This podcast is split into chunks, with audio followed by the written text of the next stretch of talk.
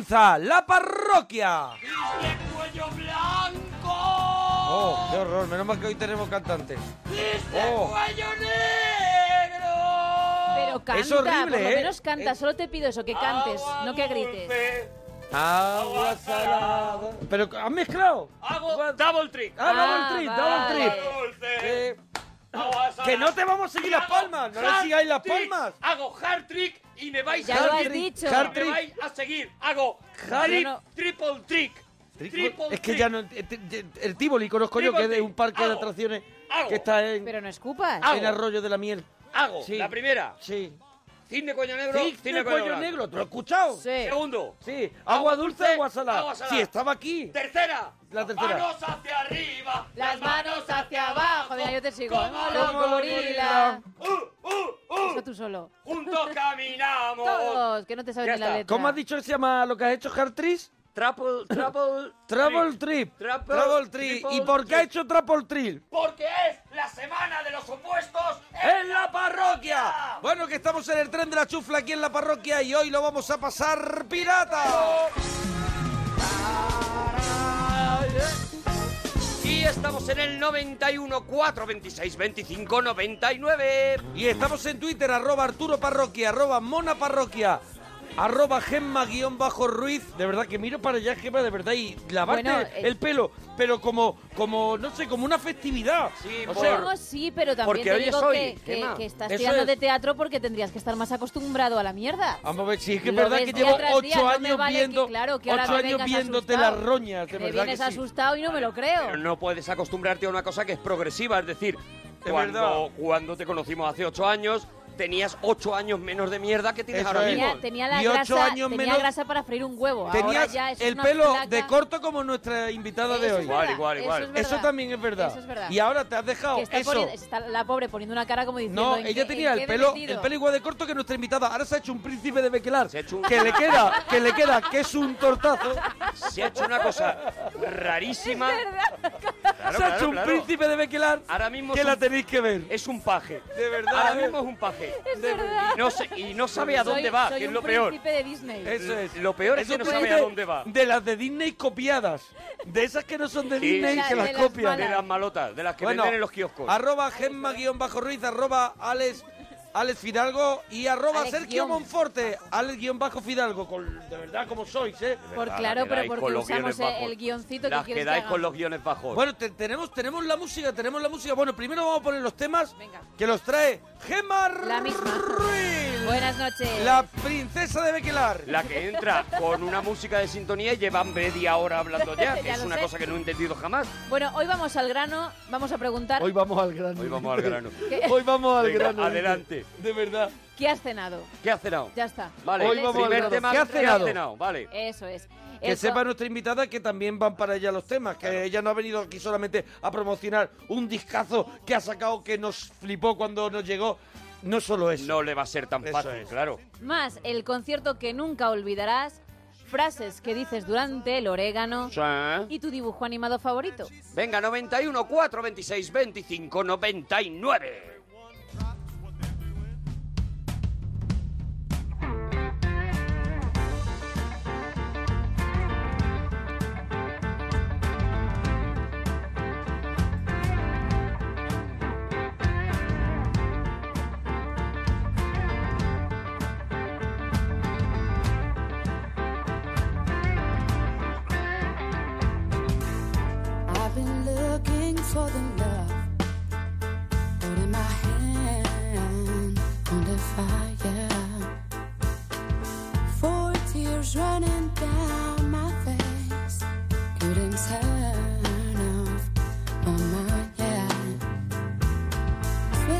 Hombre, si, con que tus orejas tengan un contenido dentro llamado oído, te das Ya cuenta está, ya está. de que suena aquí impresionante. hay un nivel. Eh, que hay un nivelazo. Esta es Nora Norman, que Y es la invitada que tenemos hoy. Nora Norman, que está con nosotros. ¡Fuerte aplauso! ¡Aplauso! ¡Bravo, bravo!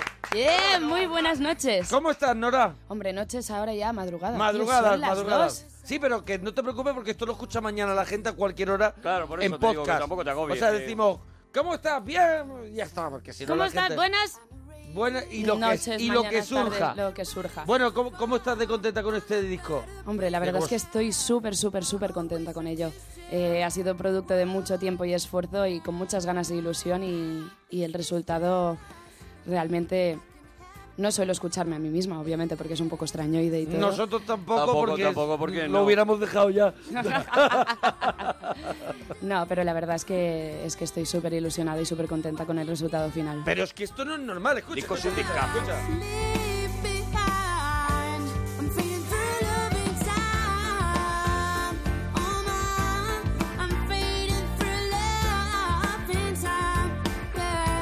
Esto ya tiene su poquito de Grammy latino y su poquito de no sé qué, pero porque es que no parece que esté hecho ni aquí, es que suena suena suena a locura, ¿eh?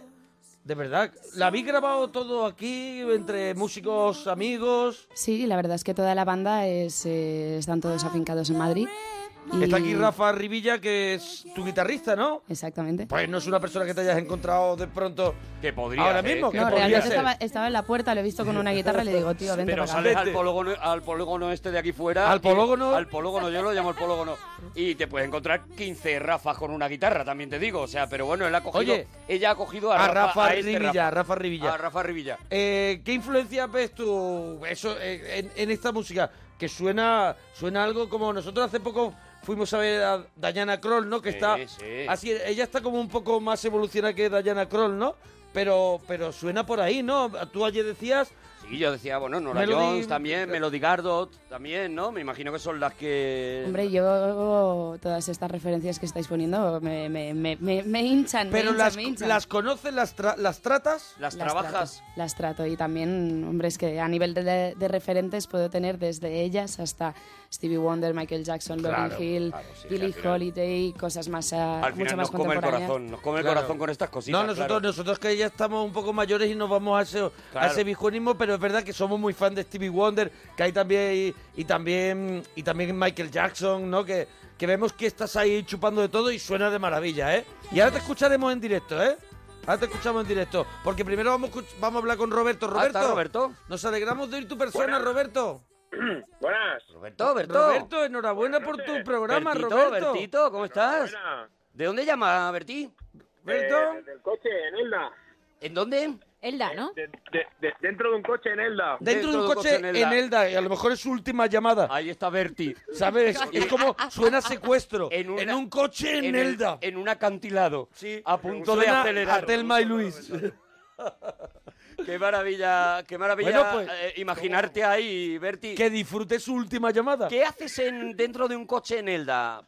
Es- Pues mira, aquí que acabo de salir de trabajar y digo, pues voy a llamar un ratico. y A ver, porque no te quieres meter en casa. Yo salgo de diga. trabajar y corro para casa. Claro. Madre No, mía. Salgo encendido, no sé, siempre salgo, siempre que salgo de trabajar salgo un poquito encendido. A ver, me un gustaría arribita, ¿vale? No, Berti. ¿Encendido qué significa?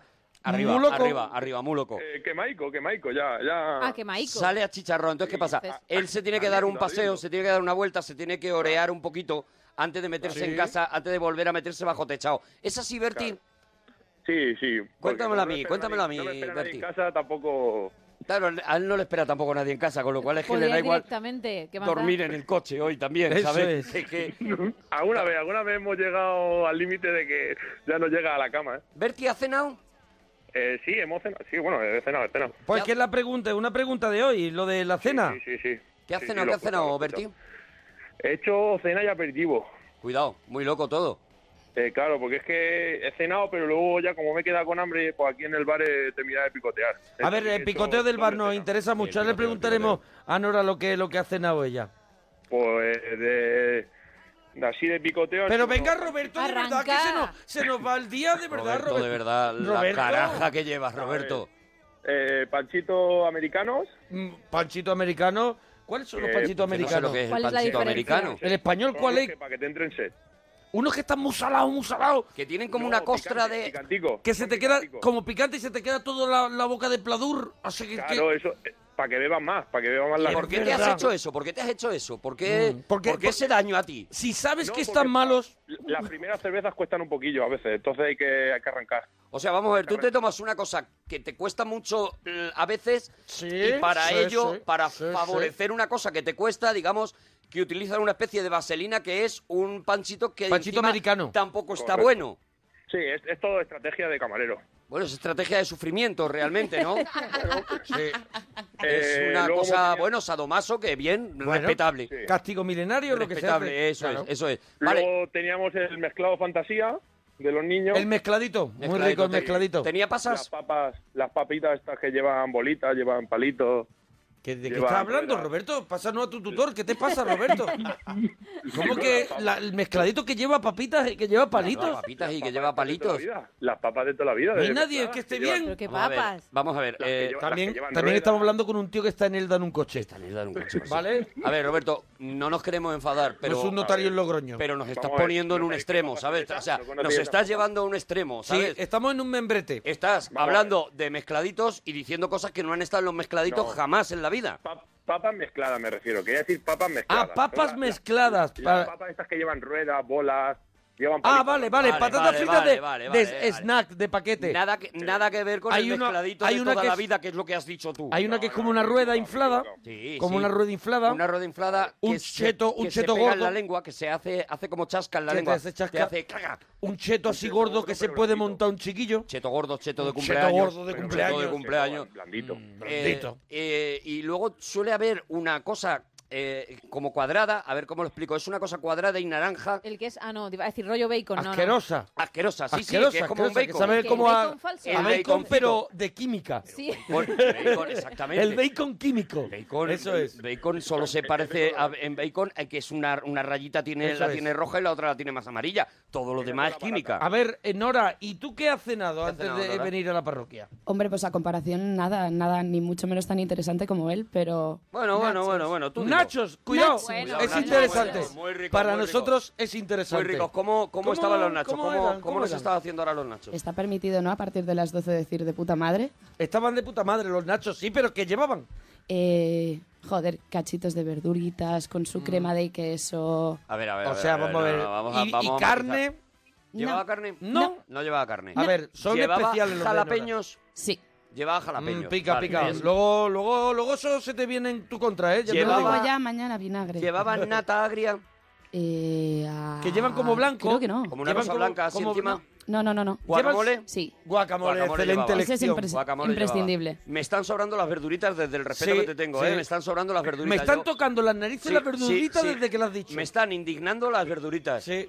Jo, llego a saberlo. no digo Acampada nada, tío. verduritas, te lo digo. O sea, eh, no a la verdurita en el nacho, por lo menos. Porque luego, Bueno, pero yo qué sé, son ¿qué pequeños. llevaba? ¿Lechuga? Sí. ¿Tomate? Eh, no, no, Pero ¿cómo que lechuga y tomate que son pimientos, nachos? Pimientito, yo qué sé. Pimientito rojo, pimientito verde. Ahí está, Vamos ahí a ver, yo está. estoy igual que tú. Yo, No, mm, yo, de los perdóname. nachos con queso, échame las verduras El fuera. disco, el disco será muy bueno. El disco está muy El disco bien. será una maravilla. Todo el lo que disco tú quieras. De Nora Norman Dame es su un disco. discazo. Dame su disco, no me des sus nachos. Como comiendo nachos, No. no, no. No. Quedamos entonces para un concierto, pero nunca para cenar. Eso, Eso es. ¿Cuándo te eso es. podemos ver próximamente? ¿Hay El posibilidad? 25 de mayo, en El la sala Siroco, El 25, a las 9 y media de la noche. 25 de mayo, que, que es el mismo. es ¿y qué cae? Hostia, el miércoles Ay, que eh, viene ya. El Miércoles, miércoles que viene. miércoles. 25 de mayo, Ahí está. mayo el- en la sala Siroco. Nora Norman en concierto. Escu- eh, Roberto, ¿te importa que Roberto, la escuchemos? ¿estás silbando, Oye, Roberto? Roberto.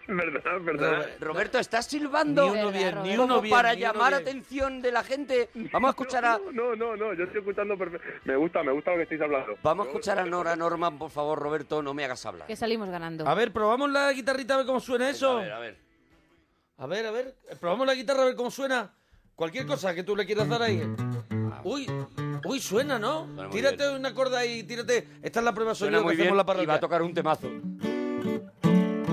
Ahí va sonando, ahí va sonando. Pues nada, pues vamos para allá. Nora Norman.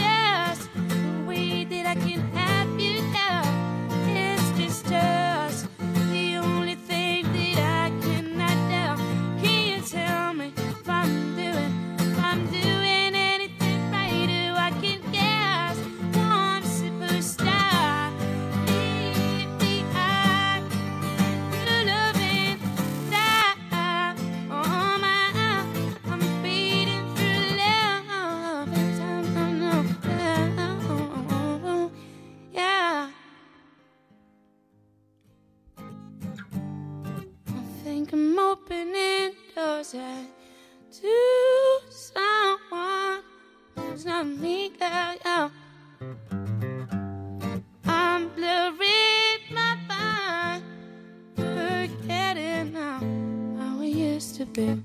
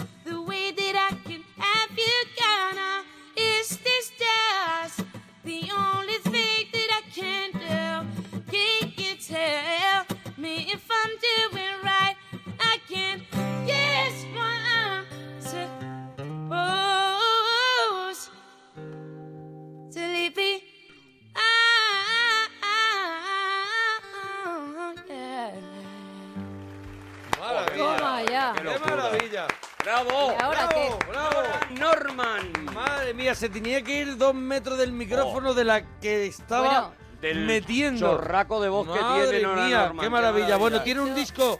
Está- Dime, eh, no, que están diciendo ya, por ejemplo, en Twitter, normal que Nora Norman se dedique a la canción, qué voz, o tiene la voz de una diosa. Son algunas cosas que Bueno. Muchísimas gracias. Bueno, la podía escuchar yo, le- aparte de tener el disco físico, también está en Spotify. Spotify, sí, lo señor. podéis escuchar en, Y en iTunes, en iTunes. En iTunes y tenéis Y el ahí su 25 de mayo, ¿en dónde era? ¿Dónde En la era? sala. Siroco. En la Siroco. ¿no? Pues ahí, ahí lo tenéis. Nora Norman, en un ratito la volvemos a escuchar aquí en la parroquia. Es Porque un- da gloria. una pasada, ¿eh? Gloria bendita, Da ¿eh? gloria bendita. bendita. Oye, vamos a anunciar el, el lunes, Sí. ¿vale? Sí, por si se puede apuntar la gente, ¿no? A venir el lunes. Se pueden apuntar, todavía hay tiempo. Vale, hay tiempo. Si te quieres apuntar el lunes, que viene Dani Martín a presentar su- sus nuevas canciones, ¿no? El nuevo, el nuevo disco vendrá el Dani lunes va a estar el Dani aquí. con las ganas y que, eso, que es su nueva, su nueva canción. y estará aquí el lunes en la parroquia. La gente que quiera venir, ¿qué tiene que hacer? Tienen que enviar un email a la parroquiaradio.gmail.com, pero ser mayor de edad. Mayor de edad, eso es. requisito que ponemos y que lo envíen antes. Estamos a. Bueno, Bueno, que lo queda envíe el próximo poquito. lunes. El lunes Bueno, lo. eh, Hasta mañana, porque. ah, Bueno, venga, hasta el lunes por la mañana. Voy a abrir plazo. Venga, el lunes, déjale que durante el fin de semana se lo piensen. Venga, que nos vale, escuchan hasta en el el lunes por la mañana lo La Y dejamos. el lunes viene, viene Dani, viene. Dani, viene con Iñaki García, que le va a acompañar con, con- con el teclado como, como, como viene siendo Pues ese día- de rigor. Ese día voy a venir especialmente. La semana que viene es que vamos a tener muchas sorpresas la Y viene semana con que viene. que viene- también, ¿eh? Pero muchas. Muchas Pero sorpresas vamos a muchas tener sorpresas, la sí. semana que viene. Mira, dice por aquí, vaya pedazo de voz que artistaza hoy en la parroquia. A ver, a ver cómo suena. ¿Tienes es- el CD puesto? Es que es... Oye, la tenéis en Twitter, arroba Nonora Jones. Así, ¿no? O No, Nonora Norman. Nonora Norman, Nonora Norman. Es que Nora Norman ya estaba pillado. Nora Jones, ya estaba bien. Norma, Nora Nada. Hay otra persona. Sí, sí, sí, sí, es que es buenísimo porque no, ni, ni, ni mucho menos me lo planteé, pero cuando empezamos con el nombre de Nora Norman fue como...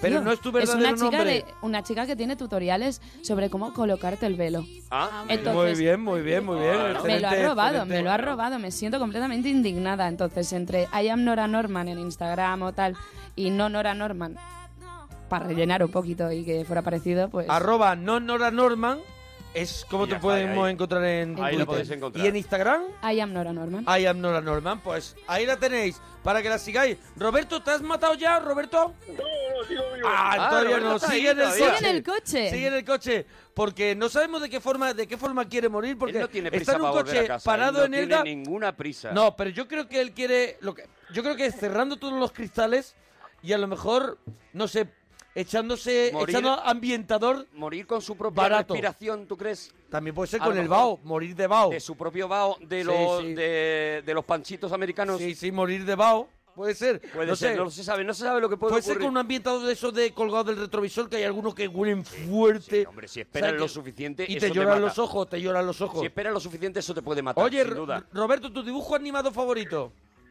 Pues, ah, dibujo, vale. Hombre, yo he, vivido con los Simpsons toda la vida. O sea, y con el ¿Con los Snoopy Simpson? Me gustaba mucho también. ¿Para ¿Le ti llamas? el del medio de los Simpsons? No, que me refiero que, que me gustaban todos los personajes de los Simpsons. Eh, y Snoopy. Y Snoopy. Los Simpsons y Snoopy. ¿No es un extremo muy, muy grande? Los Simpsons y Snoopy no, Snoopy- no, son, no son de diferente ideología. ¿Me puedes comentar un poco el capítulo de Snoopy en el que te reíste para verlo?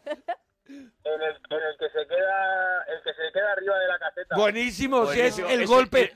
Creo que es Es el, el, clasicazo, claro, es de la serie. Todos. es el chiste del cáncamo Claro, de claro, Snoopy. claro, claro. Es lo que repite todo el rato, que está ahí encima de la, de la Y el pájaro esa. y- Llega el pájaro. Claro, y, y el y- Charlie que, no- Llega es la, que no, la es que niña esa no- con la manta. Es que es es, que un no rollo ni de qué va. Carlito y Snoopy es un rollo. Es un rollo, es un rollo. No vas a comparar con los Simpsons. Oye, Roberto, ¿qué frases dices durante el orégano si se Si te has da, tenido alguno. si se te da la casualidad? Durante nunca hablo. Me gusta estar en silencio. Mira, por aquí decían, no eres Arturo, pero no está mal. Imagino que Eso te es. sentirás Como halagado, frase durante la- el, el orégano, se dice muchísimo. Eso es. Se dice muchísimo. Bueno, no, está mal, no podría eres haber sido Arturo, peor como pero Arturo. vamos a ello. Eso es. Arturo le dice mucho ¿qué se debe? A mí, sí me lo preguntan, la verdad. ¿Qué se debe aquí? Tan, tan agradecidos. Tan bien queda la Tan- gente, la que preguntan ¿qué se debe? Y dice, hombre, algo tendré que pagar. La gente se va. ¿Tú no has visto como cuando aparcas en un parking Sí. que no cobran, pero hay un señor con un peto que anda por allí, que te, que te da la senda de eso, decirle, oye, ¿te doy algo? Pues, Pues con él cuando terminan, dicen, ¿qué se debe aquí? A mí, a mí me dan un billete arrugado así como una abuela. Me dice, Sí. anda, toma. Toma, cómprate toma, algo. Toma y no digas Cómprate nada. algo bonito. Toma, cómprate algo bonito. Cómprate algo bonito. Cómprate algo bonito. Y no Oye, esa cara. Roberto, dúchate, que sale económico, Adiós, Roberto. Roberto, adiós. Oye, está esperando Gonzalo. Gonzalo, nos alegramos mucho. Ah, se ha Ahí, cortado. Se ha cortado, sí. Aprovechamos para recordar, 28, sábado 28, estaremos en la Feria del Libro Sí, señor. presentando, o sea, firmando el último libro que hemos sacado. Este, ya no me acuerdo. Yo también fui a EGB Y no fue para tanto. y tampoco fue para tanto.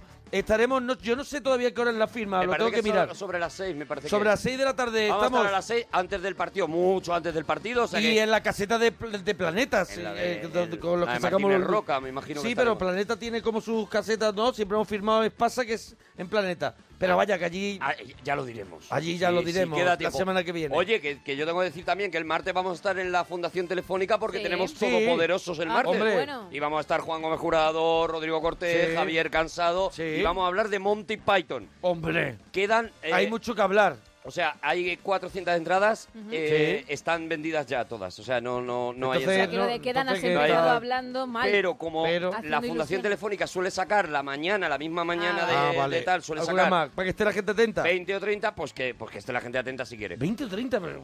No o sé, sea, es una cosa que hacen ellos. que Uy, a maldad. Yo les respeto. A maldad. Yo les respeto. No entiendo, pero respeto. Gustavo, nos alegramos mucho de ir tu persona. Muy buenas noches. ¿Qué tal? Muy buenas noches. O bueno, escúchame, antes que se me olvide, el ¿Qué, mismo qué, día qué, que qué? firmo los libros, después hay fútbol, ¿no? Que es la final de la Claro, Champions. pues eso. Pues después, a las once y media, estoy en el Teatro Calderón con el Club de la Comedia. Ah, bueno, pues, Se me había olvidado. pues tiene el pueblo, pues ya está, pues, Pues ya está la noche hecha. Gustavo, ¿de dónde nos llamas? Pues mira, os llamo desde Elche, en Alicante. Ajá. No, menos mal que no es de Elda. Desde Elche, ¿no? Pero tú estás en un coche. Eh, bueno, estoy con un coche haciendo patrullillas por allí. Haciendo patrullilla, pero, pero, pero Patrullilla, ¿están ¿no? pagadas o que la haces tú? Como diciendo, como Charles Bronson, que no pase nada en mi barrio. Sí, sí, sí, sí, sí, no. Eh, yo, yo prefiero aburrirme, ¿eh? O sea, tú no, tú no te. Cuando a lo mejor tienes, yo que sé, que te han dado una semana de asuntos propios, Sí. tú no por la noche no tienes la angustia de decir, Mm, bueno, me ¿qué voy a estará acostar, pasando? pero me hago una patrullita y me Sí. acuesto. Me patrullo un poquito y ¿Eh? me acuesto que Me- no me quedo tranquilo. Que estoy que me patrullo encima. Sí. Eh, En casa no me aburro tampoco. Yo, si me dan una semana de permiso... ¿Te- pues, ¿Patrullas en casa? La mujer... Sí. Patrulla, llega a la cocina y dice, "Mm, mm, ¿qué está usted cocinando? Patru- patrullas ver. a, tu mujer, a lo mejor la vas persiguiendo a lo mejor por toda la casa. Uy, claro. Yo a la mujer donde haga falta. Sí, sí, Claro, tiene que claro, ser. tiene que ser pesado, tiene que Gustavo. ser. de eso, y, y le pasará el palo ese, ese que pita. ¿No? Le, Eso- pase- le pasa el palo que pita, ¿no? De esos No, que. Ya, ya- ya le, le pito yo, ya, directamente. De, de esos que se levanta la mujer y dice, ¿dónde vas? Y Ah. tiene un control perfecto. No, Sí. pues voy al baño y cuando sale del baño y se va a lo mejor la ¿Has mujer. tardado mucho? Porque se ha acordado de algo a la Sí. habitación y dice, ahora vas a ir a Ahora, la ¿dónde te has habitación. Déjame Sí, vivir. Lo que se llama una persona. Lo que se llama un cansino. Cansino. cansina, es. una está, persona. un pesado, un pesado. Gustavo Una patrullador, una patrullador Eso es. de, de- que- sin nómina, que es lo peor. Apatrullando a mi mujer. Podría Eso ser es. un poco la canción de, Patrullando a la mujer, de sí. Gustavo. ¿Qué ha cenado Gustavo el patrullador? ¿Qué ha cenado? Pues mira, he cenado eh, un bocadillo de lomo adobado con queso que estaba... Lo- no, es, no es lomo adobado de toda la vida. Digo, no por nada, yo soy andaluz. ¿Es adobado o adobado? Lomo adobado. No, ¿Cómo es, Nora? yo, yo le digo el lomo adobado. Adobado. Es que nosotros como tenemos... el- ¿Adobado o lomo adobado? ¿Tú cómo dirías? adobado, ¿no? No tengo yo idea. creo que se ha adobado. Ah, ¿tú Ah, menos mal. es adobado? ¿Tú crees que es lomo adobado? Creo que es adobado. ¿Lomo Jolín, es que adobado? cuando lo pro- cuando Adobado no te suena como me adobado, me he suena quedado raro. adobado. El pescado. no A ver, Nora, por favor, El ayuda. pescado sí es Búscalo en la. RAE. No, no, no, no, no. no. Busca en la RAE. El pescado. La solución La RAE está la aquí, según él. La Busca solución- en la RAE. busca en la RAE. La RAE no tiene la respuesta de las cosas. La RAE recoge las cosas que se dicen y las planta en el diccionario. Eso no quiere decir que Pero sean cuando aparecen buenas en o malas. es Por es eso correcto. admite toballa Hombre, no te enfades, no te enfades. No te enfades así, hombre, no te enfades. Arturo, que que dice No te enfades con el disco que ha sacado Nora, no te enfades, hombre. La Que ha sacado un no disco. legisla. Eh, no sabes pronunciar. No, la RAE no legisla, era tu frase. Hacía tiempo que tenía ganas de decirlo. Eh, adobado, adobado se va a ir Nora Norman de aquí. A ver, Se va a eh, yo creo calentita que de el aquí. lomo, yo creo que el lomo adobado. ¿Te has comido un bocadillo de lomo adobado?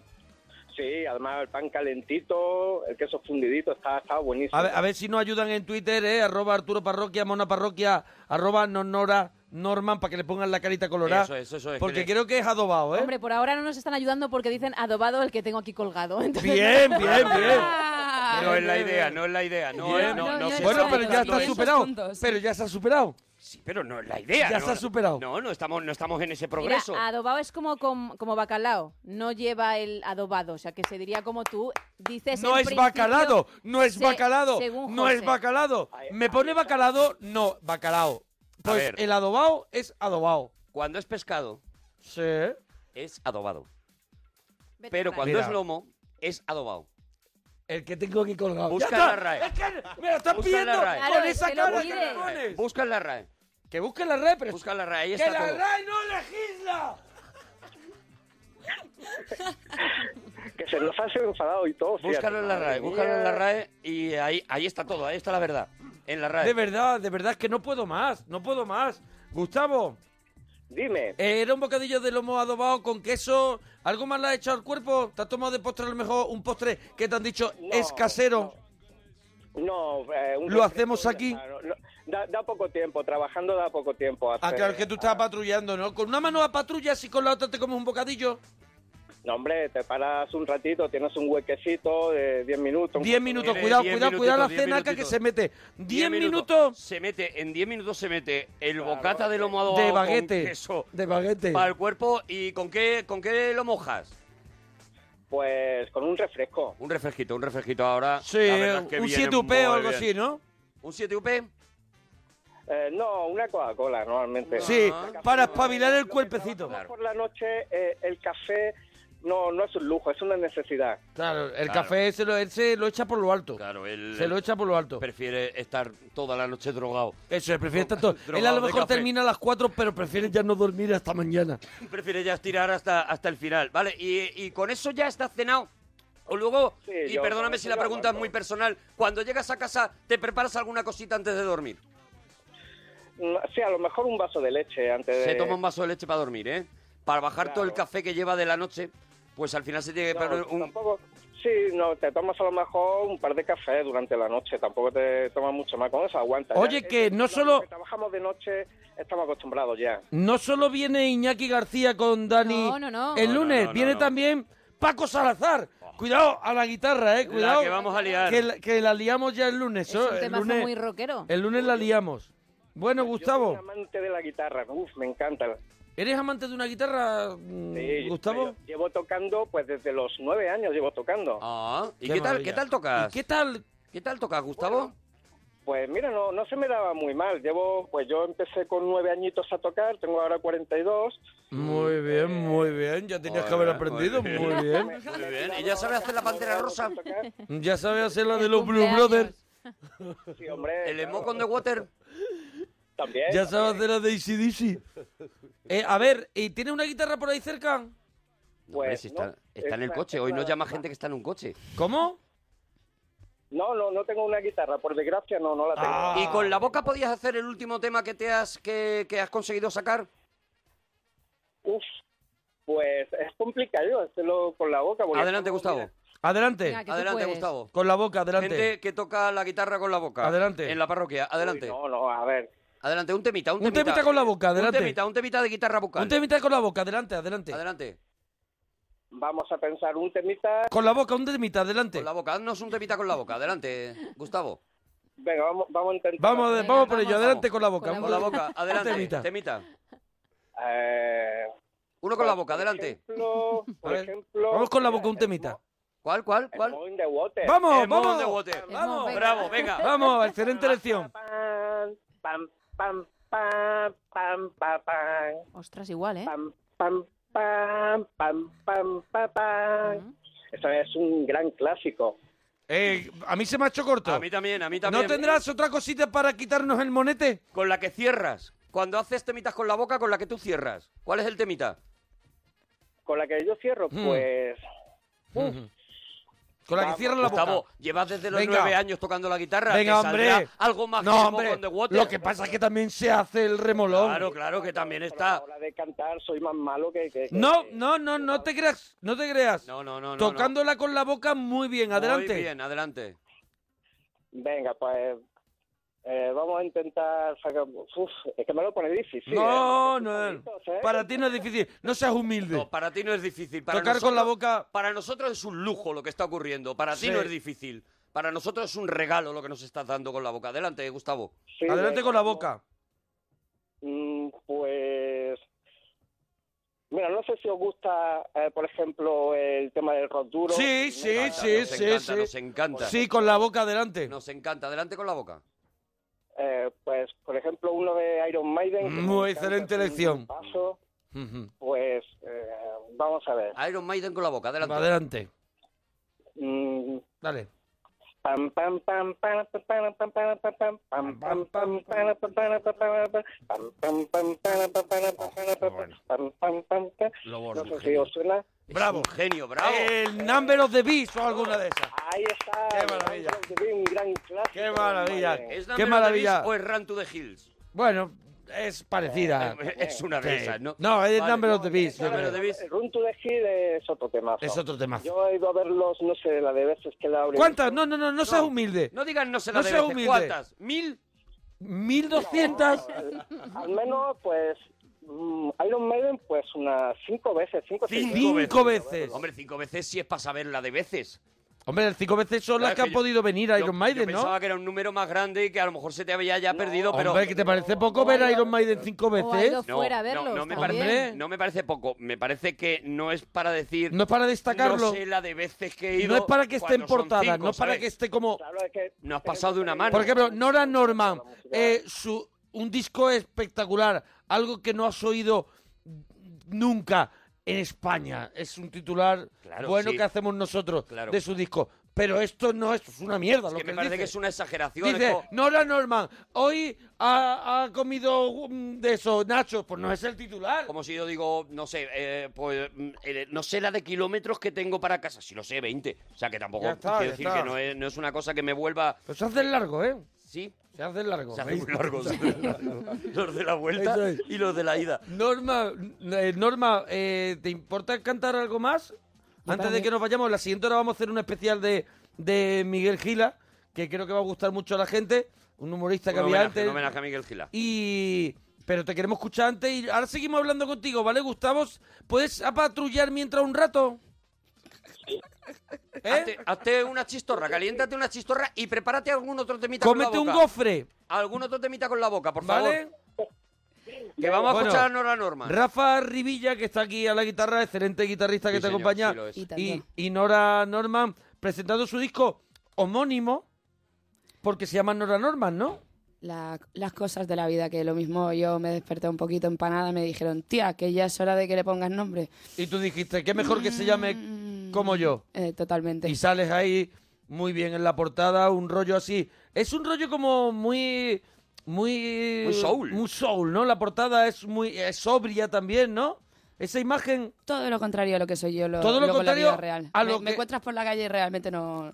Y lo que yo, y lo que yo he visto vídeos y eso, que luego, o sea, que luego eres como eh, cantando como muy rapera, eras así como, yo no sé definirlo bien, pero en el argot este, pero como que tiene, Tiene- mucho tiene swag, tu- tiene swag. swag y feeling de eso y todas esas Y cosas. todas esas cosas que- que hay tiene que tener. flow, flow, Tiene flow, también. flow. Oh, qué maravilla con swag y con flow. Oh, Oye, muchas gracias, joder. Yo, yo ni, ni idea. La verdad ella es que ella cuando no estoy tiene ni idea porque ella lo, le sale, le sale Ya y ya está, está. ya le brota. Oye, Ya vamos- está. vamos a escucharle. Si no sabía lo que tenían los nachos. Vamos ¿Tú a crees que ella va a saber Claro, ahora mismo sí, de. Swan? Si le echa, Claro, ¿Swan qué? le echa lechuga a los nachos. Eso es. Vamos a escuchar. Nunca os voy a invitar a cenar. Nora Norman.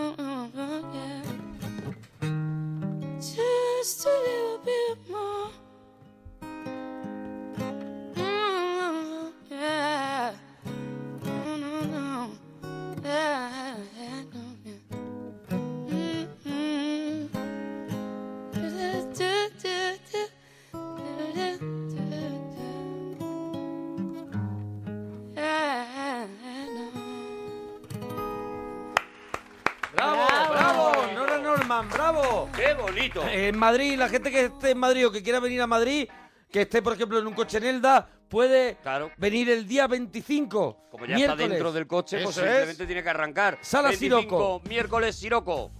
Ahí está la Nora Norman presentando sus canciones con banda, ¿no? con Com- todo el formato entero.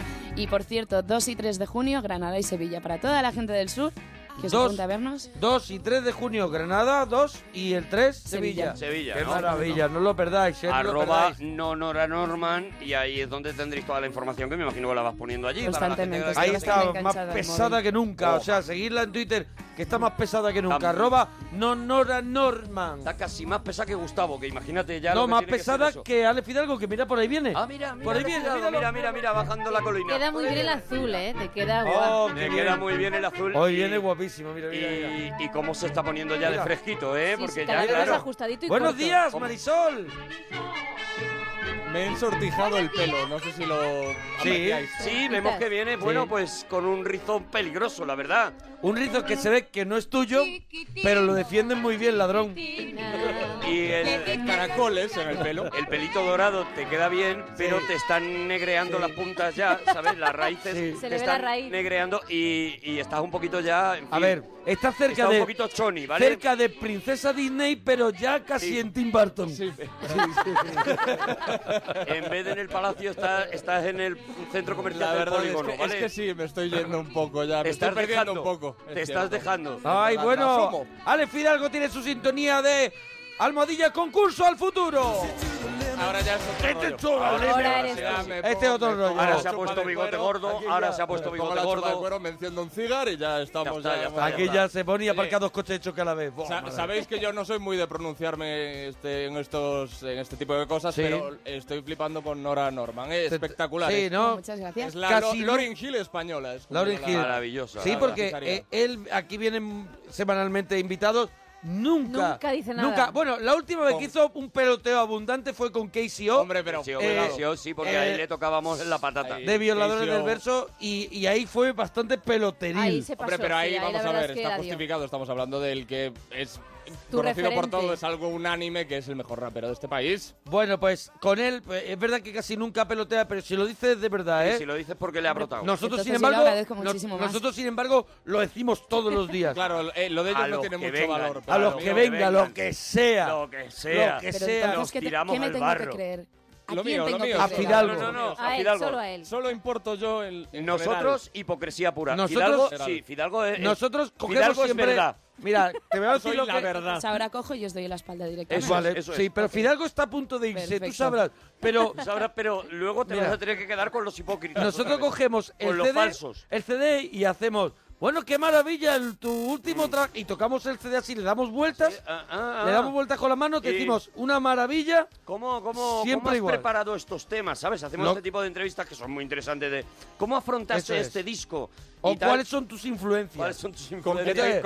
Hacemos ese tipo de, entrevistas, Y pero una pregunta que nos falla es ¿Y por qué las canciones en inglés también? Eso que es, sabes eso que es, otra de esas cosas que no te la vamos a hacer hoy. No te la vamos a hacer. Por, por, porque se la vamos a hacer a Dani Martín estamos, el lunes. Eso es. El lunes le vamos a decir, Dani, ¿por qué las canciones en inglés? ¿Por qué en inglés? Que no te entiendo, eso Dani. eso es. Hola, bueno, ¿qué tal? Fidalgo, bueno, vamos, venga, con, un concurso, al futuro. Venga. Mío, que se lo voy a explicar a Nora Norman. Venga. Yo hago un concurso semanal que consiste en que yo cada día doy una pista y la gente tiene que descubrir de qué película estoy hablando. Wow, ahí me vas a pillar fijo. Voy a dar ya las cuatro de esta semana, hoy va doble. No, pero no, no, lo tienes que decir aunque lo adivines, Nora. No, no, claro. Vale, Porque, para que lo para los las personas. Del podcast. Bueno, voy a, voy a empezar a poner cara de interesante como que sé la respuesta, pero en el fondo es, es. Puedes fingir, adentro estar en blanco completamente. Puedes fingir como nosotros, no te preocupes. Adelante con la... Almohadilla concurso al futuro, ¿vale, Nora? ¿Cuáles eran las, las anteriores, las que has dado hasta ahora? Pista número uno, en la película los protagonistas hacen una cosa que os gusta mucho hacer a Mona y a ti para echar la tarde. Ajá. Pista número dos. Uno de los actores trabajó en la redacción de informativos más famosa de la televisión. Ajá. Vale. Y las dos pistas de hoy. Pista número tres. Otro de los actores encarnó al cavernícola más famoso de la televisión en su adaptación al cine. Jolín. Ostras, estamos poniendo la todo, Ah, ya, ya, vale, vale, vale. Tranquilidad, vamos a ver. Estoy no, no, que no, digo, vamos. Pero claro, debate, claro, debate, claro, claro, claro. Estamos poniendo las cositas más fáciles, ¿vale? Pues yo no caigo, de verdad, ¿eh? Que yo ya sé que mira, te la voy a decir, te la voy a decir. No, que se va a escuchar. Tú siempre dices que sabes y no sabes. Eso es mentira, no tiene ni idea. Vale, puedo dar. Se voy a repetir esta. Venga, repítela. Otro de los actores encarnó al cavernícola más famoso de la televisión en su adaptación. ¡A que sí! Vale, tiene una ¿A que sí? Brutal, ah, ¿A que sí? Brutal. ¿A que la ha adivinado? Sí, la Sí. La ha adivinado, adivinado. Por favor, por favor, ¿me podéis dejar dar la última, la última pista?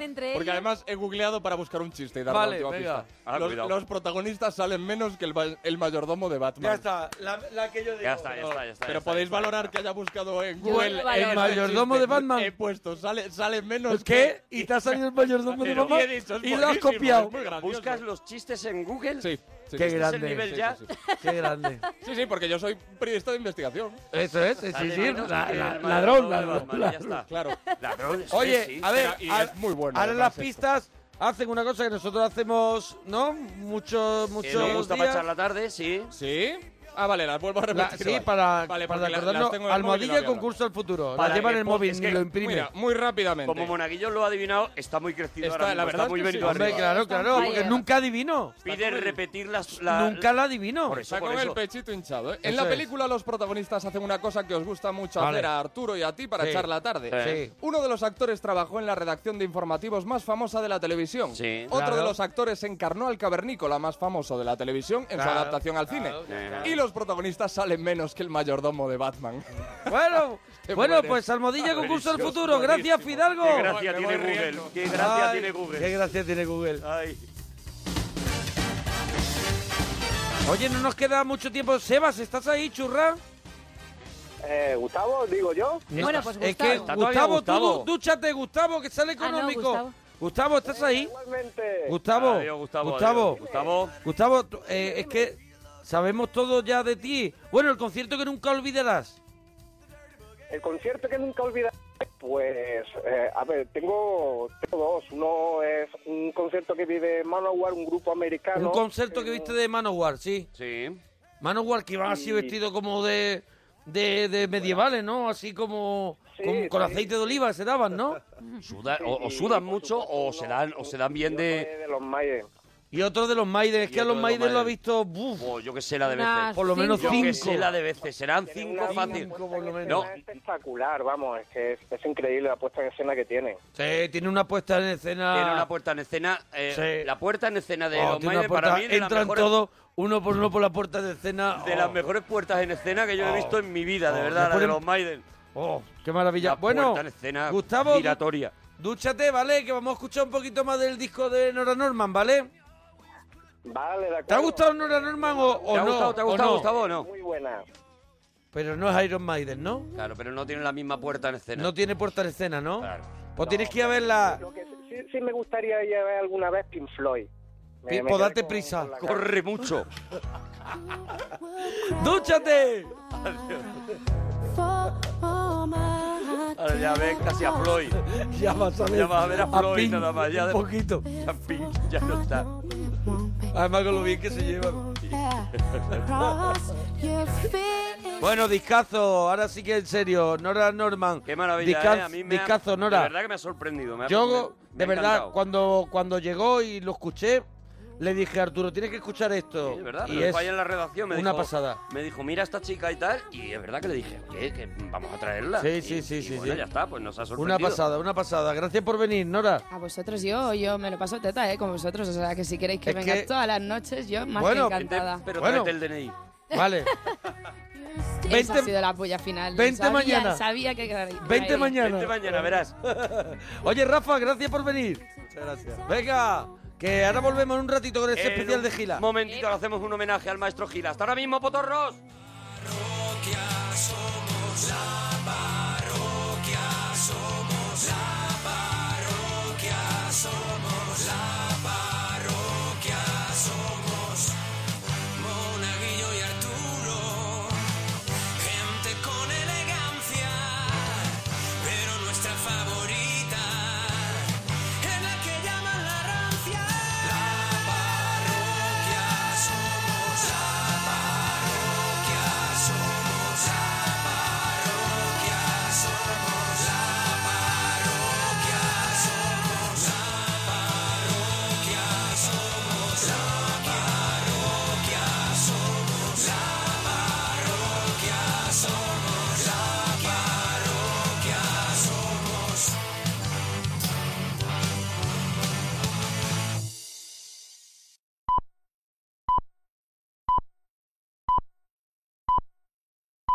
Son las 3, las 2 en Canarias.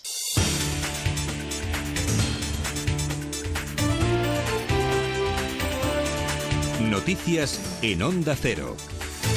Buenas noches. En Venezuela, el Supremo ha declarado constitucional el decreto de emergencia económica y estado de excepción de Nicolás Maduro, que había rechazado el Parlamento.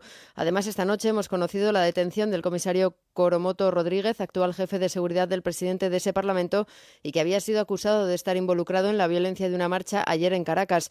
La oposición también ha puesto hoy las condiciones para dialogar con el gobierno. Pablo Sánchez Olmos. Entre las condiciones que ha emitido en un comunicado destaca que si lo que se quiere promover es un auténtico diálogo nacional y no solo un debate partidista, entonces el país debe hablar y ser escuchado a través del refrendo constitucional para revocar el mandato de Maduro. Se enmarca dentro de las gestiones de la Comisión Internacional por el Entendimiento entre las partes encabezada por el expresidente del gobierno español, José Luis Rodríguez Zapatero, a quien ha agradecido su labor.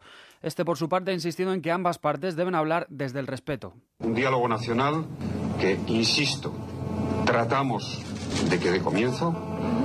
Tenemos una voluntad expresada y ahora toca un trabajo por delante muy intenso. Un diálogo nacional que aborde, sin duda, los problemas sociales, económicos, los problemas institucionales, los problemas de convivencia pacífica, de libertades. Un juez de Madrid decide este viernes si acepta o no los recursos presentados contra la prohibición de exhibir banderas esteladas en la final de la Copa del Rey que enfrenta este domingo al Barcelona y al Sevilla en el Calderón. La directiva del equipo culé también decide en unas horas si acude o no al partido, sobre el que ya han confirmado su ausencia la alcaldesa Ada Colau o el presidente Puigdemont por este asunto. En el terreno político, las críticas se han centrado en el gobierno de Mariano Rajoy, que avala la decisión de la delegación del gobierno de Madrid, alegando que hay que respetar la ley. La Generalitat dice que se trata de una prohibición injusta y surrealista porque la bandera no está prohibida. Democracia y Libertad y Esquerra piden la comparecencia de Fernández Díaz para que dé explicaciones por el asunto y los socialistas acusan al Ejecutivo Central de desviar la atención de otros temas más relevantes como el déficit. Óscar López es su vicecoordinador de Estrategia y Comunicación. Pues típica cortina de humo del Partido Popular en campaña para que no se hable de esto, para que no se hable de que España incumple el déficit, de que España ha disparado su deuda, típica polémica alimentada por el Partido Popular para que no se hable de otras cosas. El Partido Popular Valenciano ha solicitado al Ayuntamiento de la ciudad que defina un protocolo de actuación ante posibles casos de niños afectados por el enterovirus que eh, afecta ya a 48 menores en Cataluña. 21 de ellos siguen ingresados desde que resultaron contagiados por la enfermedad. Alejandra García. El primer caso de esta infección vírica se detectó en febrero en el Hospital Valdebrón, un menor con un cuadro neurológico de una parálisis que había tenido fiebre y problemas respiratorios. Desde entonces, la cifra de niños afectados ha ido creciendo. Solo dos de los 21 ingresados permanecen en la unidad de cuidados intensivos, uno de ellos debido a las secuelas sufridas por el enterovirus y el otro por la propia enfermedad. Pese a esto, Carlos Rodrigo, jefe del Servicio de Pediatría del Hospital Catalán, ha asegurado que la mayoría de los casos son de buena evolución. La inmensa mayoría, a pesar de afectar al tronco cerebral, a esta zona de- del romencéfalo, siguen siendo benignas, siguen teniendo buena evolución. La inmensa mayoría. Y eso lo digo más por lo que sé de la literatura que lo que, y, y- lo que hemos visto, aunque no son muchísimos casos, ya nos lo ha podido, ya lo hemos podido comprobar. La inmensa mayoría son de una evolución muy benigna. Los Reyes han destacado el compromiso con la verdad y con la ética del fotoperiodista estadounidense James Natchway, que ha sido galardonado hoy con el Premio Princesa de Asturias de Comunicación y Humanidades.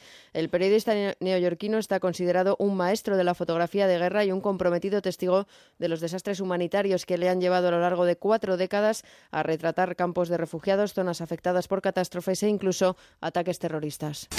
Y en deportes, Yamaha ha anunciado al español Maverick Viñales como compañero de Valentino Rossi la próxima temporada. Carlos Fernández Maza. Será el sustituto de Jorge Lorenzo en la marca nipona. El piloto de 21 años dejará Suzuki con la que debutó en MotoGP el pasado año.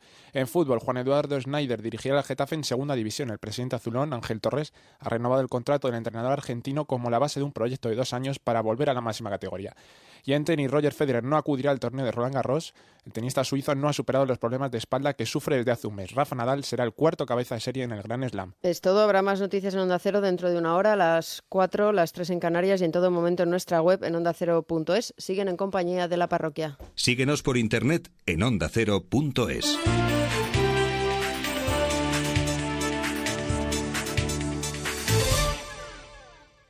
¿Tienes algún problema con tu mascota?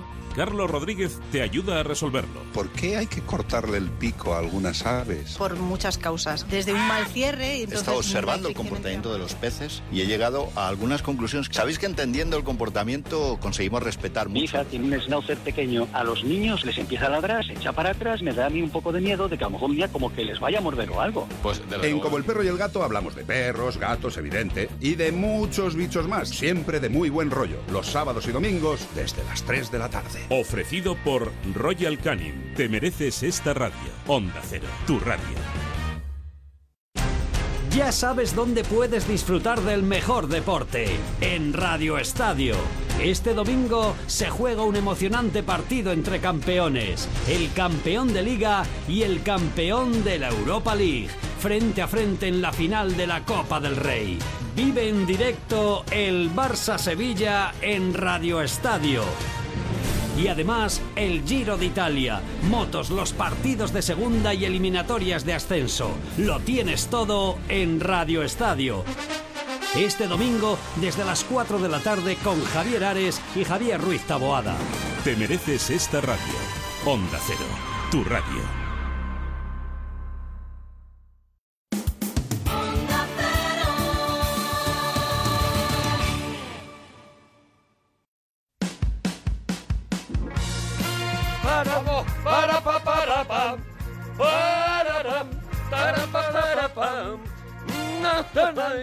Hoy para mí es un día especial. Hoy saldré por la noche. Qué maravilla, ¿eh? Empezar, empezar así otra hora es que es que te da la vida, es que Claro. te vienes arriba, te Claro. engorilas, te engorilas. Es que dice, nada puede ir mal. Claro, con esta ¿No ves canción que empezamos con Rafael? Es una canción eh, que te que te da unas alas, te da un barniz. Te da burbuja, te da burbuja Eso es, de te pone te pone en un sitio maravilloso. Sí, te Eso coloca es. en el sitio en el sitio del regalazo de la parroquia. Eso es. ¿Qué misterio habrá? Puede ser mi gran noche. Pam, para. Y hoy es la gran noche de alguien que merece no solo una gran noche, sino todas las grandes noches del mundo, porque ha dado gloria y es un maestro del humor. Hoy, hoy es la gran noche de uno de los de las personas pues, De los por las que nosotros estamos aquí. O Claro, sea, de los tótem. Si nosotros nos dedicamos a, a esto de intentar que os riáis de vez en cuando, pues es seguramente gracias a que, a que A hay que gente también como la de... eso que nos despertaron Eso es. el, el gusanillo de, de que si lo tenías lo podías sacar y nos demostró que se podía hacer y, y además su forma de, de tratar el humor es una forma eh, moderna vamos a escuchar algo de hace muchísimos años pero que sigue siendo moderno completamente moderno y, y a lo que a lo que de alguna manera todos los que nos dedicamos a esto que ahora se llama stand-up comedy y antes no se llamaba nada, eh, por lo menos en España no se llamaba de ninguna manera. Antes, bueno, nosotros hemos pillado todavía época de que te decían tú eres el de los chistes. Eso es, eso es. Era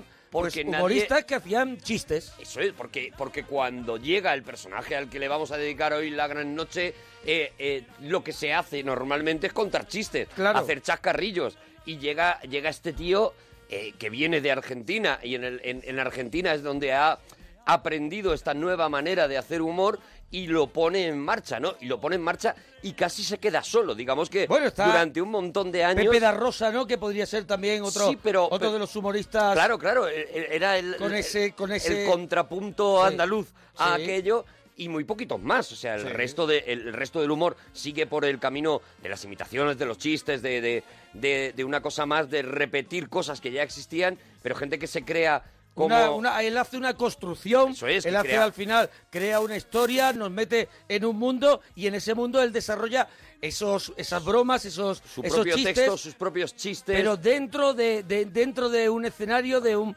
de un contexto, ¿no? Donde, donde al final, oye, pues es verdad que está creando, yo no sé si él también tenía sus influencias, que en, el, en este libro que has traído yo creo que vendrá esas influencias, Claro, claro, ¿no? vienen, vienen las, las influencias. Hemos traído un libro que es una maravilla, eh, que habla sobre, sobre el personaje que lo vamos a presentar ya. Hoy es la gran noche de Miguel Gila y, y nos, quitamos el- nos quitamos la boina y el es. casco de soldado y an- delante de un tío tan grande, ¿no? Y nos hemos basado eh, no solamente en, en sus propios textos, que es lo que vamos a escuchar ahora mismo, y sus propias interpretaciones, sino en este libro se llama Miguel Gila, Vida y Obra de un Genio, que lo escribieron pues dos personas que se dedican a esto de la comedia, Sí. ¿no? Juan Carlos Ortega y Mar Lobato. y que está impresionante. Yo en su es momento, una maravilla en su este momento libro. lo leí y cuenta toda la historia y todos los eh, todo lo que tuvo este este artista que, que hacer para, para sacar su, su arte adelante y que vivió momentos mejores y peores,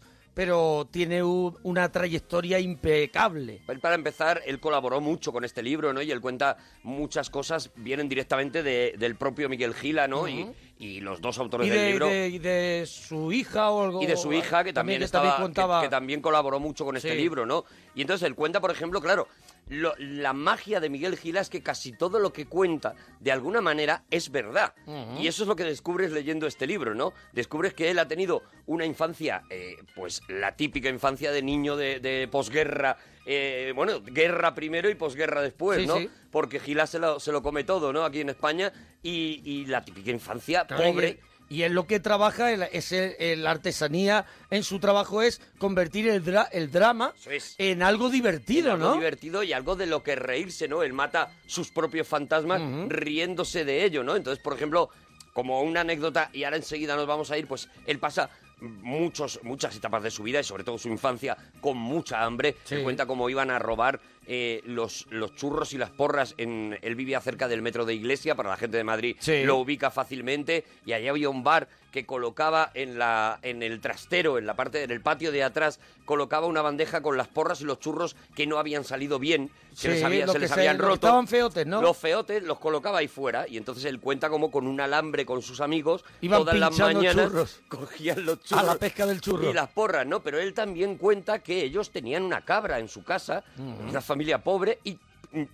tener una cabra era una Claro. auténtica maravilla, claro, imagínate. Y él cuenta... Era un aval para, para su vida. o Claro, sea. pero él cuenta que se encariñó con la cabra. Claro. Y que cuando Y hubo la cabra tenía un comerse a la destino, cabra. claro. bueno, pues eso es parte de uno de los monólogos que todos recordamos de Gila cuando cuenta lo de la vaca Margarita. Que la vaca Margarita aparecía en su casa, que la vaca Margarita le hacía todo, que era muy maja, que era muy no sé qué, y que un día su padre empezó a decir que la vaca Margarita ya no estaba, que se habría marchado, y mientras tanto se comía un filete. Bueno, pues eso que es una, un trauma suyo de su infancia, lo convierte en un chiste y lo, lo mete dentro de un monólogo, ¿no? Eso es lo que vamos a ver a lo largo de todo. El primero que vamos a escuchar es en el que habla de lo pobre que era, pero lo hace de una manera yo creo que histórica porque es uno de los monólogos que todos recordamos en el que Gila cuenta su vida. Bueno, yo sé que muchos de ustedes me conocen, algunos me conocen poco, otros me conocen mucho y algunos ni saben quién soy. Y de una manera muy particular, para aquellos que no me conocen, les quiero contar la historia de mi vida, que es dramática, pero no tengo otra porque les podría contar la de mi hermana, pero no le gusta. Se cabrea cuando la cuento. La cosa fue así. Resulta que yo tenía que nacer en invierno, pero no teníamos calefacción porque éramos muy pobres y me esperé para nacer en agosto con el calorcito. Nací sorpresivamente, en mi casa ya ni me esperaban, así que nací solo porque mi madre había bajado a pedir perejil a una vecina y bajé a decírselo a la portera. Dije, señora Julia, soy niño. Y dijo la portera, bueno, ¿y qué? Y como, ¿qué, qué, qué? Que nacido, no está mi madre en casa, a ver quién me da de mamar. Y me dio de mamar la portera. Poco, porque estaba la pobre ya que ni pa' un cortado. Porque de joven había dado de mamar a 11 niños y a un sargento de ingenieros, que luego ni se casó con ella ni nada, un desagradecido, que era un tragón, que me enteré y mojaba churros en la teta. Bueno, fui a mi casa, me senté en una sillita que teníamos para cuando nacíamos y cuando vino mi madre salí a abrir la puerta y dije, mamá, he nacido. Y dijo mi madre, que sea la última vez que nace solo. Porque en aquella época las madres eran muy rigurosas con lo del parto. Entonces le escribimos una carta a mi papá, que trabajaba de tambor en la Orquesta Sinfónica de Londres, y vino corriendo, se puso muy contento, porque hacía más de dos años que no venía por casa. Y dijo, ahora sí que hay que trabajar, porque ya éramos muchos. Éramos nueve hermanos, mi papá, mi mamá y un señor de luto que no le conocía porque estaba en el pasillo. Entonces mi papá le vendió el tambor a unos vecinos que eran pobres y no tenían radio, ni tocadiscos, ni nada. Y con el dinero que nos dieron por el tambor, en lugar de gastárnoslo en champán y en taxi y eso, y en marihuana, lo echamos a una tómbola y nos tocó una vaca. Nos dieron a elegir la vaca o 12 pastillas de jabón. Y dijo mi padre, la vaca que es más gorda. Dijo mi madre, tú con darle lo lavarte, lo que sea. Bueno, llevamos la vaca a casa, la pusimos de nombre Matilde, en memoria de una tía mía que se había muerto una tontería. Mi tía se murió porque tenía un padrastro, empezó a tirar y se peló todo. La vaca la pusimos en el balcón para que tuviera la leche fresca.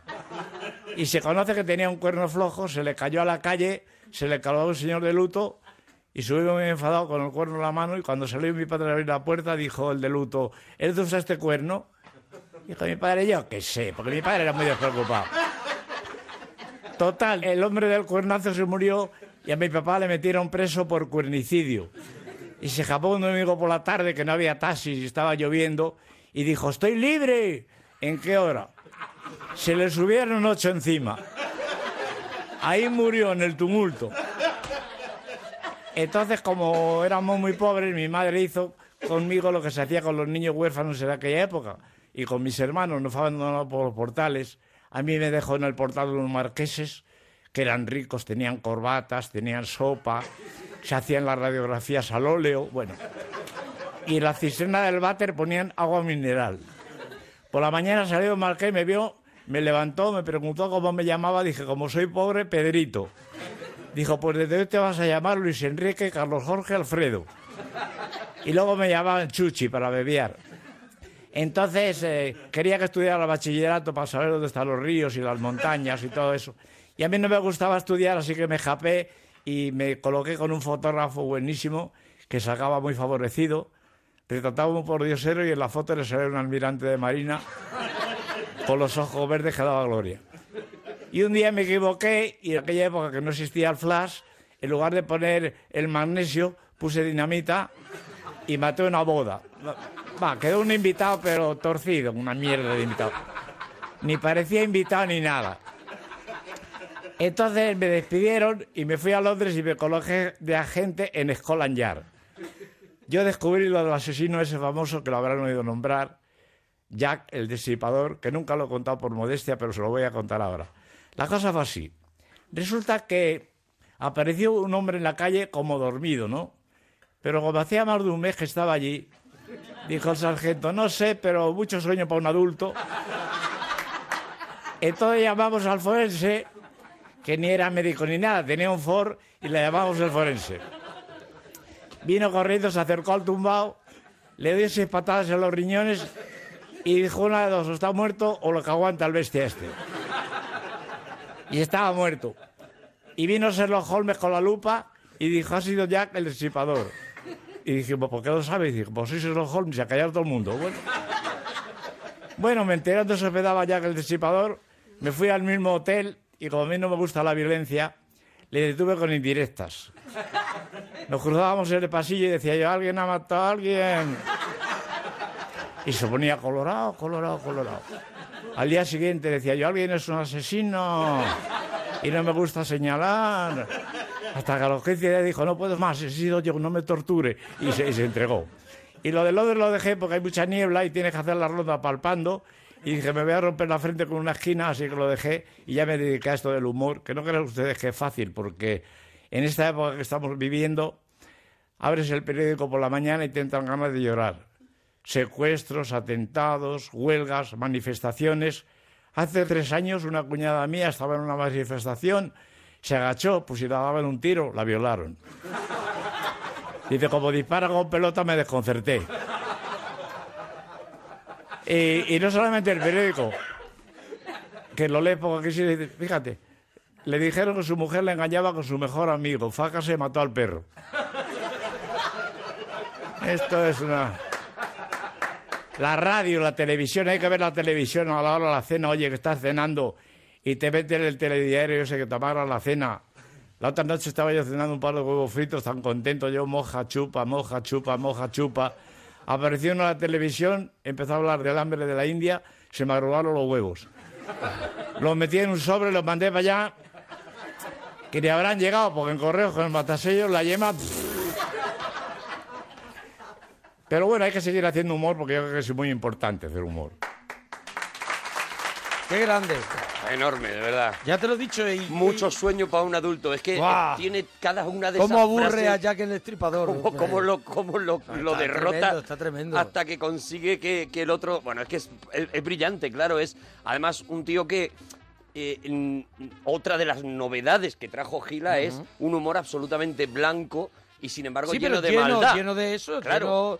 Pero eh, ten en cuenta que está Lleno de en una drama. época en la que lo que se hacía era jugar con esto que tanto nos gusta a nosotros de eh, rimar Logroño o Sí, Bezoya, sí, sí, sí, ¿sabes? sí. Se jugaba con esa cosita de te lo dejo caer para que tú... Un humor eh, eh, mucho más garrudo, ¿no? Aquí no, aquí, aquí la Claro, que crítica... esto está muy elaborado. esto Claro, es su- aquí hay un trabajo Él brutal. también, tenemos que contar que él también viene de- del, del humor gráfico, Mm. que el humor gráfico necesita necesita eh, concentrar en una viñeta, pues eso, un chiste Claro. bueno, y eso hace que si eres buen escritor, buen humorista, hace de que luego no estés contento con cualquier cosa y es lo que, es lo que se ve en, el, en, en los, en los textos de Gila, ¿no? Que hay muchas vueltas y que está todo ordenado y puesto en el sitio que tienen que estar las cosas. Hay un trabajo brutal que es lo que permite eso, ¿no? Permite no necesitar el chiste chabacano, el chiste garrulo, porque, porque, porque se va a una cosa mucho más elaborada a base de trabajar lo que tú dices, ¿no? Que cada palabra no es lo primero en su que sitio. no es lo primero No. que se me ocurre.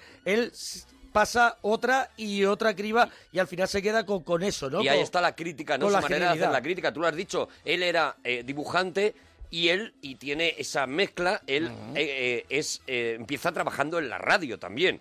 ¿No? Y eso es lo que le hace, pues que él empiece a escribirse le hace este tipo de textos. contar muy bien las cosas para que estemos en Londres con él, es. veamos al muerto de la calle, porque él sabe reflejar muy bien, eh, la- en nuestra cabeza sabe contarnos muy bien, sabe hacer el cuento. Sabe contarte las imágenes para que tú inmediatamente lo veas, ¿no? Y ves a la vaca y ves el, a su padre y los señores subiéndose encima, Eh, es. diciendo estoy libre y los señores se están subiendo encima, ¿no? Es ese surrealismo, pero Está, perfectamente está cortado. eso, dibujando su- su- sus chistes en nuestra cabeza, nos está haciendo el dibujo, ¿no? Lo estamos viendo. De hecho, él, eso es un tío que funciona mucho en la radio y tal, y que poco a poco y casi de manera casual, porque él siempre lo ha contado, que era casi de manera casual en, en- en las reuniones o en las fiestas que hacían de la propia emisora de radio en la que trabajaba, pues decían, bueno, Miguel, cuenta eso que contaste el otro día en el programa que fue muy gracioso, y él se ponía allí delante del micrófono Sí. y lo contaba otra vez, cogía el papelito que había leído ese día en el programa y lo contaba otra vez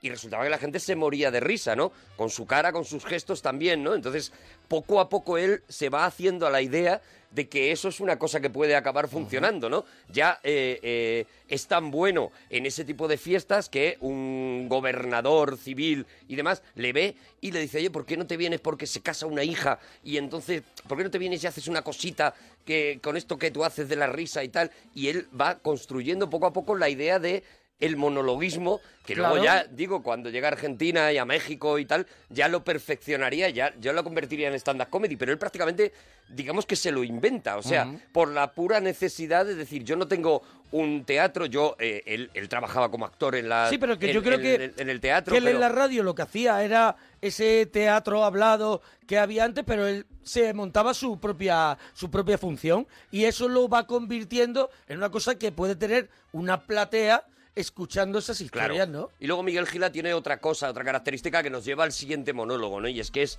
es un intelectual, ¿no? Él, Mm. él siempre ha reivindicado que España es un lugar de humoristas, pero, y él decía, pero no los que ustedes creen que son, sino, él hablaba, sino Quevedo y Cervantes, que son ante todo humoristas y grandes escritores y grandes literatos y gente muy culta, pero que todo lo llevaban al, al mundo del humor, ¿no? Y esa era una de las obsesiones de Gila, el decir, con el humor se pueden contar cosas que eh, eh, sin necesidad de bajarlo, eh, de bajar el nivel, ¿no? Sí. Tiene algunas frases sobre ella, mira, una de ellas está en este libro, que volvemos a decir, Miguel Gila, Vida y Obra de un Genio, Juan Carlos Ortega y Mar Lobato, dice, por ejemplo, si algo te hace reír pero su humor es bajo, hay que subirlo. Eh, si una bandera está llena de mierda, te puede parecer vulgar, pero si te inventas a un señor bajito que la insulta, entonces de repente aquello Mm. tiene gracia otra vez, ¿no? Él, él luchaba mucho por esa eh, manía que pensaba que teníamos los españoles de reírnos de lo más garrulo y del mal ajeno, eh, en, vez de, de, eh, en vez de, de reírnos de nosotros mismos ¿no? y de identificarnos con nosotros mismos. De ahí, exactamente, hace que se entienda mucho mejor otro de los monólogos mágicos de Gila, que es Gila Paleto. Les voy a contar algo de mi pueblo, que yo le tengo un cariño muy particular. Yo soy un pueblo pequeño. Bueno, pequeño, la gente no puede pasear porque se sale. Cuando nacen dan vueltas a la derecha o a la izquierda, pero nada más. Ahora es un pueblo muy bonito. Y como todos pueblos pequeños, tiene sus pros y sus contras, ¿no? Pero hay gente inteligente, como es el alcalde, el boticario, el maestro escuela.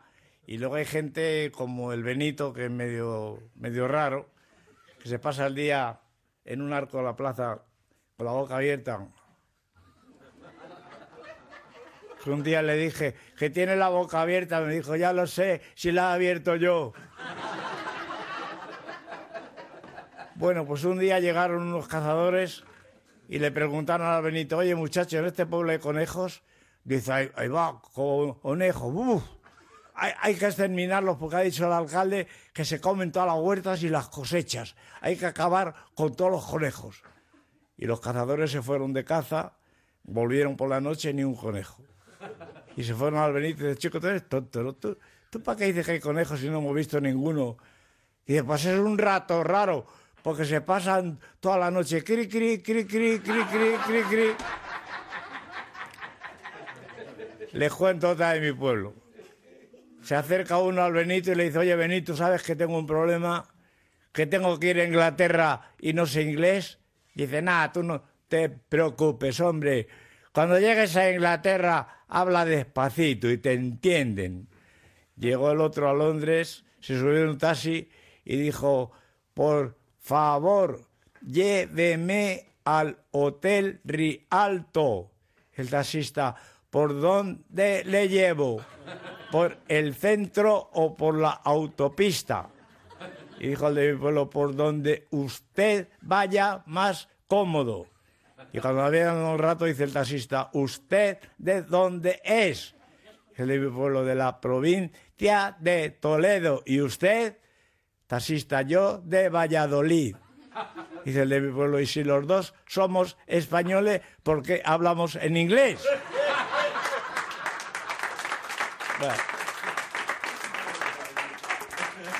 Pero convencido que hablaba inglés. Ha puesto un cartel en la puerta de su casa que dice, se enseña inglés. Bueno, y luego hay otra parte que es la parte inteligente del pueblo, como les decía anteriormente, el alcalde, el boticario, el maestro escuela, pero sobre todo ellos, el párroco. El párroco de mi pueblo, don Clemenciano, ese es una luz. Fíjense ustedes si es inteligente que ahora últimamente no va mucha gente a misa. Entonces le dijo, coño, ¿qué haría-?". no dijo coño, él no lo dice nunca. Lo pensó, pensó, coño, ¿qué haría yo para que venga gente a misa? ¿Y qué ha hecho? Ha puesto un bingo en la parroquia. Como no le daban permiso en el Vaticano para vender los cartones, ha puesto los números en las estampas. Y están los monaguillos a la entrada, llegan las viejas, dan una serie, pa, pa, pa, le, larga, le larga a todos los santos, se sube al púlpito, como no tiene bombo, se maneja con los santos. Dice, cuando los apóstoles, el 12, le dijeron a los Reyes Magos, el 6, que el día de Navidad, el 25, y cuando tienen el cartón lleno, la estampa llena, dicen, Dominus Bobingo, y se está forrando. Y ahora me ha dicho que va a quitar los cepillos y va a poner maquinitas.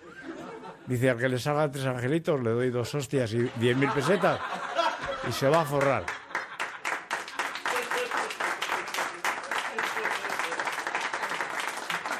Pero yo creo que de todo lo que pasa en mi pueblo, lo más bonito son las fiestas. Le voy a contar la fiesta de mi pueblo, tal como las cuentan los muchachos, el domingo por la tarde, cuando se paran en la plaza y dicen, anda, que la fiesta que celebramos todos los años en el pueblo de cao". El año pasado, el primer día para empezar, la cucaña. Pusimos invitarla para un palo redondo, un taco jabón, y en todo lo alto palo un jamón, y el que lo alcance para él. Todos los muchachos esperando abajo con las navajas abiertas. Y al que se resbalaba, ¡ay, arriba! Algunos se pasaron el jamón de largo. Al día siguiente, el campeonato de fuerza. Pusimos invitar a la pieza una piedra cuadrada de granito y el que la rompa a cabezazos para él. La rompió Eusebio de dos cabezazos y se murió por fanfarrón. Porque dijo yo, sin boina, cabeza limpia. ¿Cómo lo pasamos? Y no solamente en las fiestas, porque somos muy aficionados a las bromas, ¿no? Y me acuerdo un año que se quedó dormido el boticario en la puerta de la botica, veníamos yo y el Eusebio en plan bestia, le atamos junto a la oreja un cartucho de dinamita, le pendimos fuego, me cago. Yo no he visto un boticario más destrozado. Y su mujer se enfadó, la tía asquerosa. Como le dijo mi madre en el velorio, si no sabe aguantar una broma, máchese del pueblo. Y broma buena también la que le gastamos al Indalecio. Resulta que cuando pusieron los hilos de la luz de alta traición, le dijimos que eran para tender la ropa. Subió para arriba, se enganchó, me. Cuando cayó solo parecía la cinta un puro.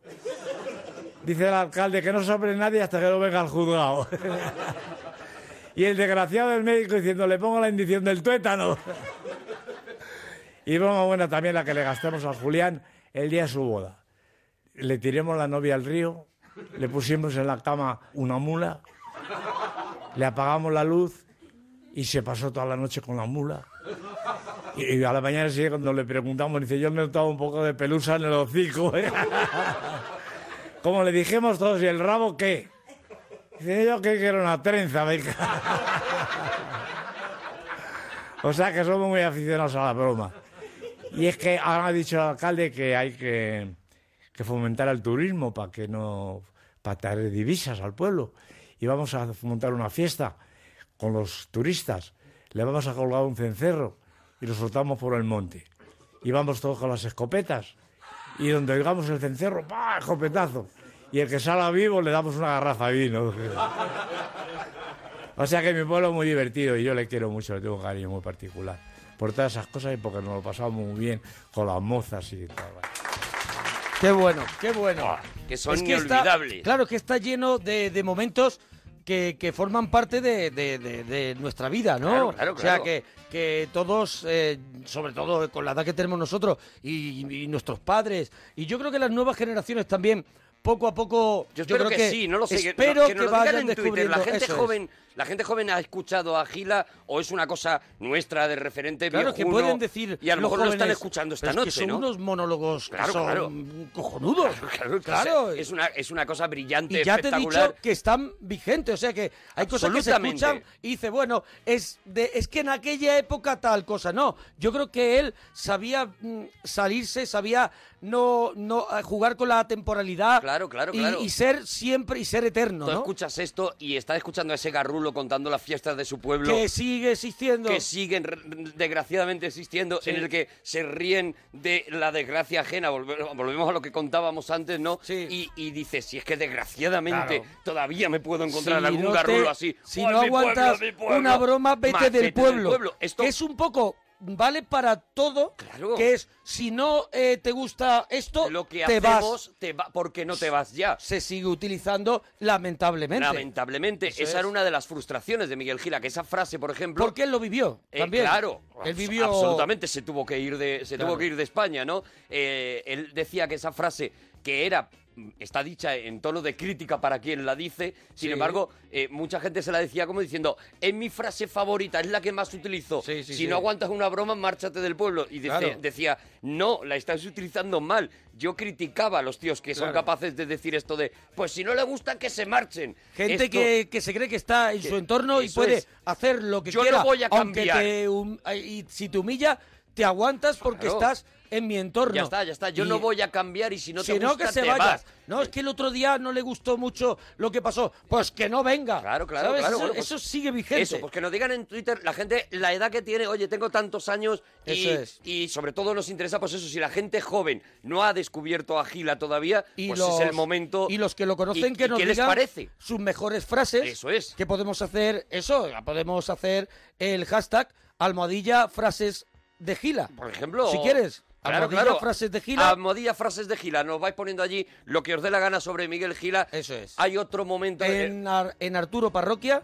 y Mona Parroquia Eso es. Eh, hay otro momento de estos que, como decíamos antes, denotan que eh, toda la materia prima de Miguel Gila, como yo creo que toda la materia prima de todo gran cómico, ¿no? Groucho lo decía, eh, eh, de toda mi miseria, yo vivo de toda la miseria Claro. de- y de toda mi ruindad, ¿no? De ahí es donde he sacado todo el humor, ¿no? Bueno, pues Hombre, para, para hacer humor y para y para tener tu armamento lleno tienes que vivir. Tienes y que tienes vivir que y te, te tienen tienen- que pasar cosas Eso y también te- y sobre todo no solo buenas. Sobre todo malas. Yo Sí, creo que Groucho sí. lo decía bien. Decía, solo puede hacer buen humor el que ha conocido todo lo contrario. O sea, lo haces por oposición. Si has conocido la ruina. Y estamos ante dos personajes muy parecidos en el sentido de lo mismo. Una infancia muy terrible, Sí, muy pobre, eh, eh, muy parecida, ¿no? Por eso digo que Gila y Groucho en ese sentido eran muy parecidos. E incluso en la manera de pensar, de, de ver la vida también. y creo, ¿no? igual me equivoco el dato, pero se llegaron a conocer. Se llegaron a conocer. Creo, ¿eh? y, y no Pero- sé si me equivoco. ¿Tú tienes también Mi- a- a- sí, sí, algo en la cabeza que te dice...? Miguel Gila conoció, eh, sobre todo a raíz de su éxito en, en Argentina. Es que eh, pensamos que el Sí, verdadero sí. éxito de Gila estaba en España, porque él acabó volviendo a España. Pero en realidad es Igual que el- Argentina los y payasos de la México. tele. Eso Igual es. que eh, Megabi, Fofó, En Miliki. Argentina, en Argentina era una era locura y como nos escucha mucha gente también de Argentina Sí. lo pueden confirmar, era locura y en México también y ahí es donde conoce pues eso a los payasos de la tele, conoce a Cantinflas Claro. y por medio de Cantinflas que le admira muchísimo a, a- que admira muchísimo a Miguel Gila, pues va conociendo a, a todos estos grandes clásicos. Claro, porque Cantinflas ya estaba eh, metido, eh, podemos decir, ya estaba en modo internacional. Claro, claro, Y claro. entonces él es el que le va metiendo, bueno, es un poco el caso... le va llevando y le va presentando Un poco el caso de, de Buñuel, Dalí, Lorca, ¿no? Que se van alimentando ellos, con, eh, el que es. más avanza trae a los demás y Claro, los y los mete. Es un tío que ha tocado, que, que- que ha tocado, que ha llegado con su talento y solo con su talento, con su boli y su manera de hacer las cosas en un Sí. escenario, pues ha llegado a lo, a lo máximo a lo que puede llegar una, una persona en el humor, así de claro, ¿no? Y lo que te decía, y también ha estado en lo más bajo, ¿no? Eh, eh, Gilad vive la guerra. Él contaba muchas veces esto de yo a mí me fusilaron en la guerra, pero me fusilaron mal. Bueno, esto es verdad. Eh, a Gila le cogen, eh, él, él está en el bando rojo, claro, eh, por su ideología. Siempre actuaba con la con una camisa roja. Siempre actuaba con una camisa roja. Él dice que le hicieron romper su, su carnet de, de las juventudes socialistas eh, la segunda vez que lo, que lo cogen preso, pero dice, me hicieron romper el carnet, pero no me van a poder romper la ideología. O sea, él se murió siendo, siendo comunista y siendo rojo, pero en la guerra, pues claro, le pillan el bando rojo, le coge el pelotón cuando ya, eh, cuando ya la guerra civil se está, se está resolviendo en favor de los otros, eh, le pilla un pelotón, él cuenta de, de moros eh, eh, y, y- y soldados de... eh, falangistas borrachos, muy borrachos. Sí, era como, venga, vamos a darnos la fiesta aquí con esta gente y no estaban para apuntar. Él lo que cuenta era, bueno, que es, eh, es lo que se llamó el ábrete sésamo, eh, y es que, bueno, cuando llegaban a los pueblos, una vez que habían conquistado esa zona, digamos, pues entraban en los pueblos y era el ábrete sésamo, robaban todo lo que había allí, cogían las gallinas, se emborrachaban y, Y bueno, lo que ha llegaba pasado la tragedia. En todas las guerras y en todos los bandos ha ocurrido y eso, entonces ¿no? aprovechó ese, ese estado. Y a- no que aprovechara, es que le No, es pegaron que el tiro, no le dieron él se tiró al suelo y se hizo el dormido. se pasó toda la noche eh, Claro. eh, tirado en el suelo, haciéndose el muerto. Y cuando se levantó por la mañana, pues ya no estaban esos señores que, que ya habían dormido la mona y se habían pirado, Claro. dejando allí a 14. 14 fueron las personas. Claro, porque él, él cuenta, creo, en el libro, tengo el recuerdo de que él, claro, él dor- o sea, se hacía el dormido rodeado de gente muerta. Claro, ellos Eso disparan a 14. Muy fuerte, ¿eh? Solo, eh, o sea, mueren 12 y, y hay dos que se salvan. Dos de ellos que se salvan. Uno de ellos es Miguel Gila. Pero claro, pasan la noche Claro, apoyado en el muy- muerto que les ha tocado al lado. Es muy horroroso, y aguantando, es claro. es un horror. Bueno, pues de ese horror, y por eso, por eso quería eh, incidir un poco en el horror. Claro, que para valorar luego... Para lo- valorar luego un monólogo del que nos hemos reído y nos seguiremos riendo siempre, pero que para mí es todavía más brillante cuando sabes cómo ha vivido la guerra Miguel Gila, que ha estado eh, en, en la misma eh, cárcel que Miguel Hernández, que coincidió con él en la misma cárcel, ¿no? De ahí, de todo eso, llega este... ¿Cuánta gente con talento sufrió tanto, Claro, eh? claro, sufrió tanto y, le- tantísimo. y, y- y no, y no pudieron parar eh, eso, que sacaran a flote esa genialidad. Esa genialidad imposible, ahí está, afortunadamente. Hasta el tiempo que les hasta dejaron donde dejaron a. Miguel Hernández, Claro, pues ahí está toda su gloria, ¿no? Bueno, pues de ahí, digo, de esa miseria absoluta llega este. ¿Es el enemigo? Que se ponga.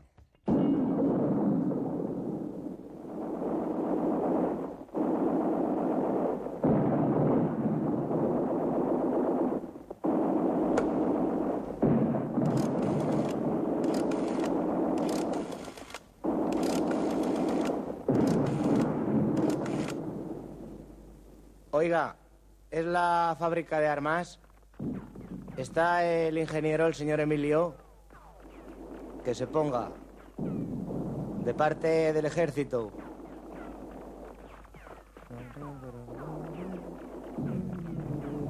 Señor Emilio, que le llamo porque de los seis cañones que hemos recibido vienen dos sin agujero. Pues tirando con la bala por fuera. Y el submarino que mandaron ayer, de color bien, pero no flota. No, porque lo hemos echado al fondo del mar después de comer y todavía no ha subido. Ah, que era un barco. Como no dijo nada el que lo trajo, bueno, no mande otro que ese ya estaba muy mojado. Pues nos costó un trabajo hundirlo. Bueno, otra cosa. ¿Sabe usted si ha ido a comprar un avión para el ejército un soldado que se llama Julito, que su padre es pescadero y, y tiene una hermana que se va a casar que tiene un lunar en el pescuezo, según la ves a la derecha? Que se ponga. Julito, que tú te has sentado encima del caballo del capitán, uno marrón con moscas. Anda, mírate debajo, a ver si lo tienes. ¿Está ahí? Pues tráeselo, que van todos al galope y él corriendo detrás. Bueno, oye, ¿y tú has salido con una chica rubia con los ojos azules? ¿Y te has casado? Anda, pues es un, es un señor que se espía.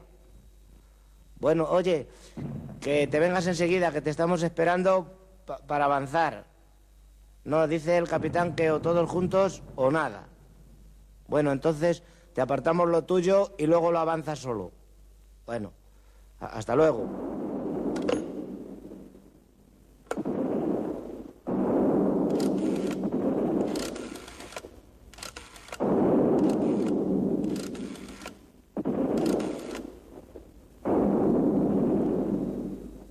Oiga, eh, ¿es, el enemigo?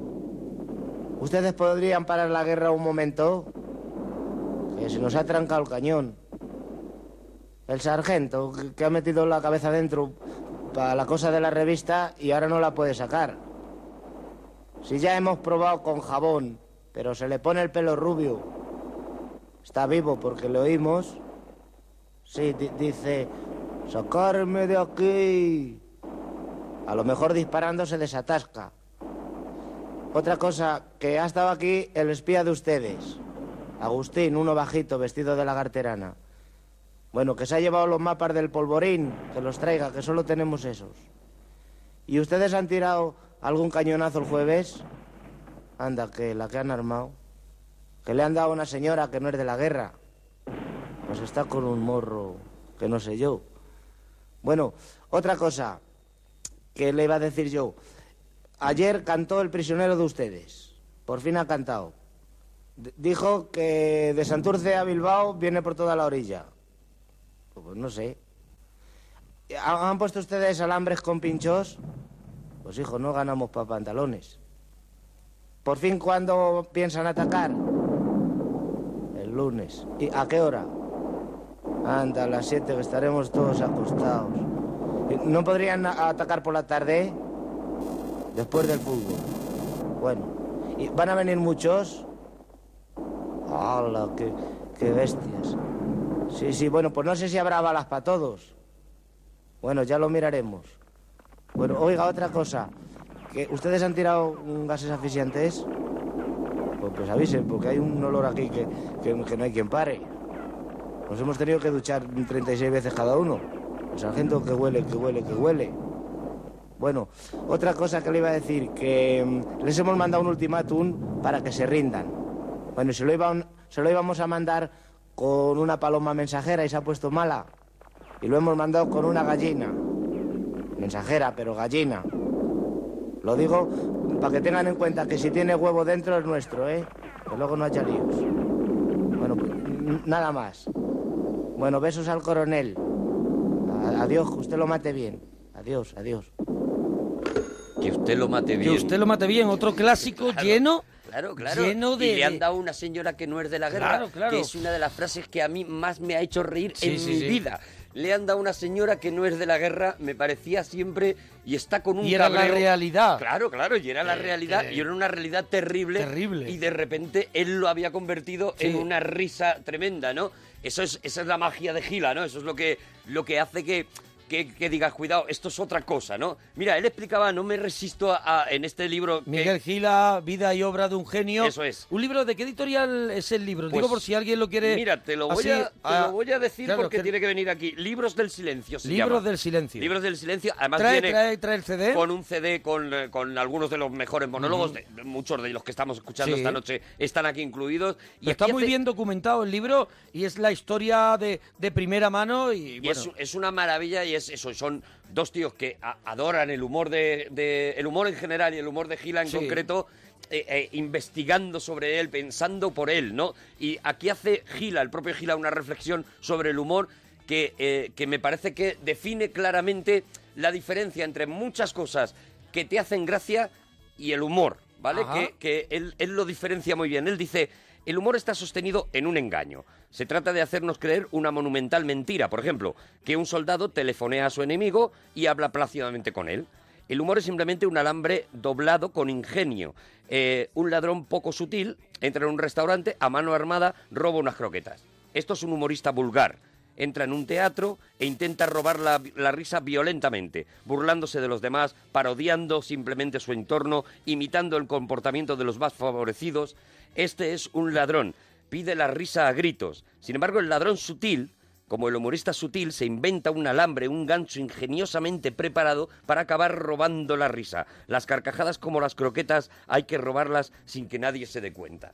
Pues de eso habla, ¿no? Del que aprovecha cualquier cosa para que los demás se rían, le da igual con quién se mete, qué es lo que hace y tal, y del que se monta ese alambre que yo creo que hace referencia a cómo están construidos sus monólogos para que aquello hacer exactamente la misma crítica que quiere hacer el otro, pero mucho más elegante, mucho más tal, y acabar robándole la risa, ¿no? Las croquetas, como dice ¿no? Es una preciosidad la reflexión y hay más monólogos míticos de Gila. Este yo creo que es también uno de los que yo más veces, porque estaba en una cinta de mi padre, que Claro. todo el rato Los sonaba teníamos en mi en casa. cinta y eso era todo el rato. todo el rato sonaba. Achicharraban la cinta. Eso es, hasta que ya Los no había cachitos de cinta. hierro y cromo. Eso es, hasta que ya no había cinta. Y uno de ellos yo creo que también mítico es cuando Gila llama al maestro de su hijo, Mm. que ese es el que vamos a escuchar ahora.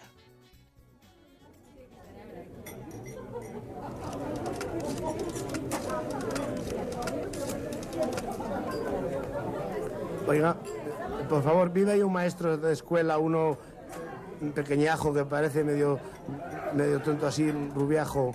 Ah, es usted. Sí, perdone que, que le haya despertado a estas horas. Es que no me puedo dormir. Porque me ha traído el niño la factura del colegio y estoy preocupado. ¿Esto no será de algún hotel que se le haya traspapelado a usted? Sí. ¿Y cómo sube tanto esto? Mire, aquí dice externado 750. ¿Externado qué es? ¿Que va el niño al colegio y no entra? O... Ah, o sea, por ir al colegio ya. Bueno. Eh, francés 175. ¿Usted no tiene un francés más arregladito en otro precio? Bueno, pues que hable valenciano deprisa, por ejemplo. Piano 250. ¿Le dan el piano para él a fin de curso? Pues que toque la zambomba, le enseño yo. De. Calefacción 325. Esto está bien. Esto de la calefacción está bien. Esto lo paga cada niño un mes, lo de todos, ¿no? Ah, o sea, esto lo paga cada niño al mes pa- para carbón. Pues hijo, se van a tostar los niños. ¿eh? Y decía yo una cosa, y si el niño va caliente de casa, porque le pego yo una zurra cuando se levante que... Ya. Bueno, pues póngame usted, quíteme la calefacción y le compro una bufanda. Esto es. Gimnasia 45. ¿A usted le importa que mi niño esté delgadito? Bueno, pues déjemele así que me gusta. Sí, porque además si tiene que hacer gimnasia y ponerse muy bruto, ¿para qué quiere estudiar? Desgaste de patio, 185. Esto está bien, también. Que es que lleva lija al niño y raspa el patio, ¿no? Ah, sí. Bueno, y entonces, ¿por qué no lo pagamos a medias? Hombre, lo digo yo porque también a mí se me desgastará el niño, ¿no? O su patio no desgasta. Bueno. Matrícula 1714. ¿Dónde lleva el niño la matrícula? Ah, pues se dice, porque estoy todo el día agachate, date la vuelta y yo no le veo al niño la matrícula por ningún sitio. Claro. Bueno, y timbres, 17 pesetas. Nada, fuera los timbres. Que llame con la mano, que no empiece desde niño a hacerse un señorito, ya. Y a estos gastos hay que añadir 12 pesetas del cumpleaños del maestro y 15 del puro, del director. ¿Qué? Que se pegan ustedes una juerga a costa al niño, ¿no? ¿Y dónde podría estudiar yo? ¿Usted sabe un sitio para estudiar yo? Pues, ¿Para qué va a? ¿Para pagarle a usted la factura? ¿Para qué?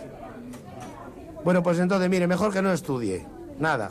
Le compro un balón, me cuesta 40 pesetas y ya tiene hecha una carrera. Bueno, adiós. Otra otra crítica, otra crítica. otra Oye, que mira el tiempo que queda Venga. y hay que escuchar un último y dejarlo arriba y ya. Si os gusta, haremos otro Eso, más, otro nos lo contáis en. Twitter. Así que hasta mañana, Venga, parroquianos. hasta mañana. Aquí Gila.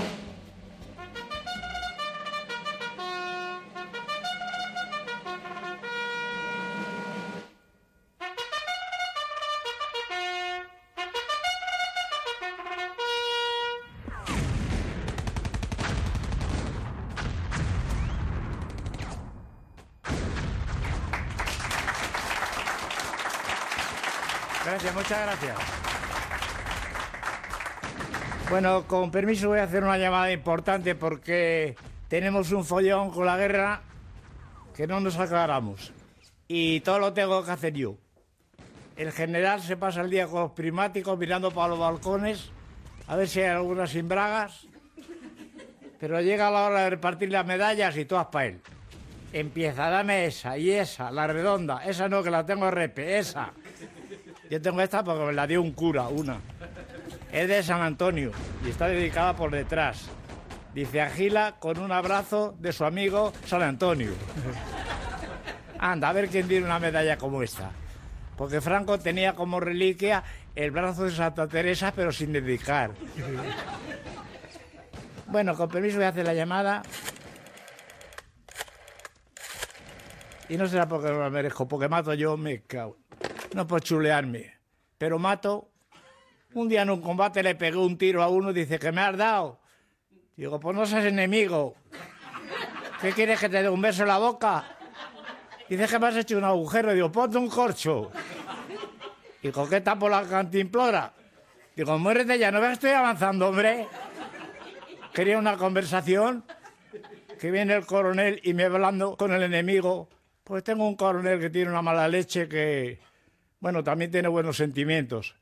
Porque a veces estamos en pleno combate y cruza la anciana y dice, alto el fuego. Y hasta que no cruza la anciana no seguimos. A mí lo que más me carga de las guerras, las broncas que tengo con mi mujer cuando vuelvo. Empieza, mira cómo vienes de guarro, que estás un pincel y cómo vuelves. Digo, porque nos tenemos que arrastrar por el barro. Dice, pues pon periódicos. Periódicos, me gustaría verla a ella arrastrándose por debajo de las alambradas.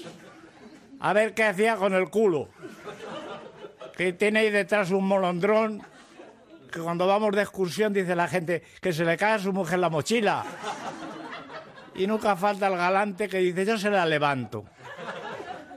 Un día se me presentó a las trincheras con los niños y digo, ¿qué haces aquí? Que no encuentro las llaves. Se armó una, el pequeño se tragó una bala, le llevamos al médico de urgencia y dijo, no es grave, pero no apunten a nadie con el niño.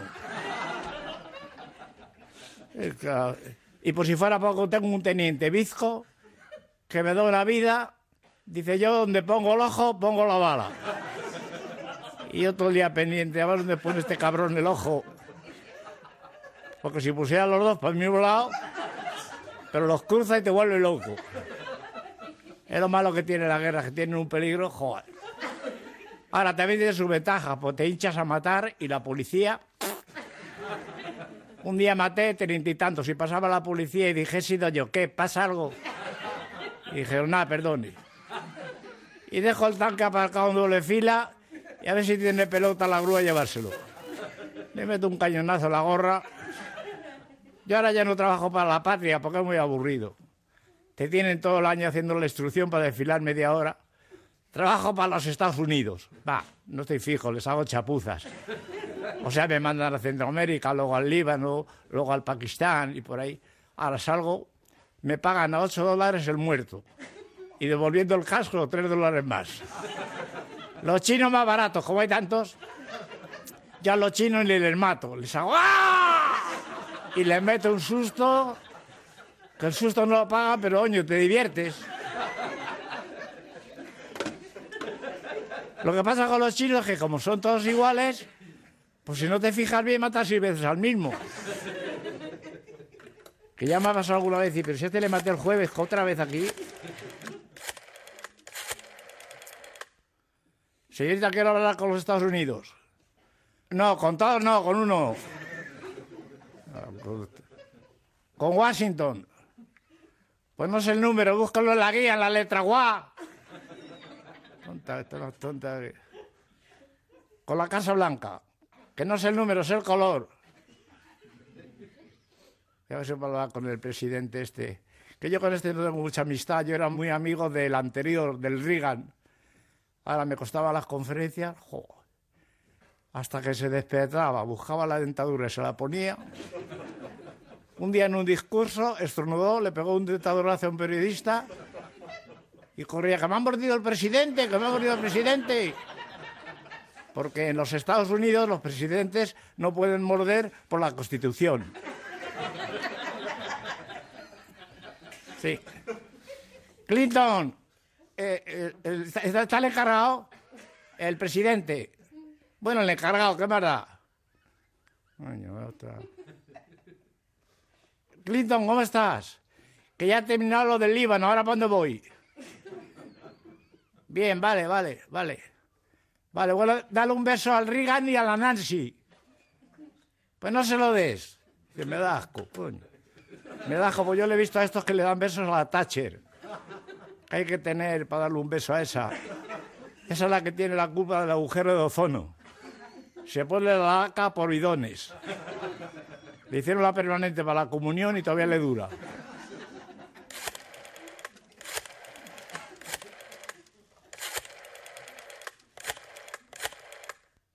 En la fábrica de armas está el señor Emilio, el ingeniero, que se ponga de parte del ejército.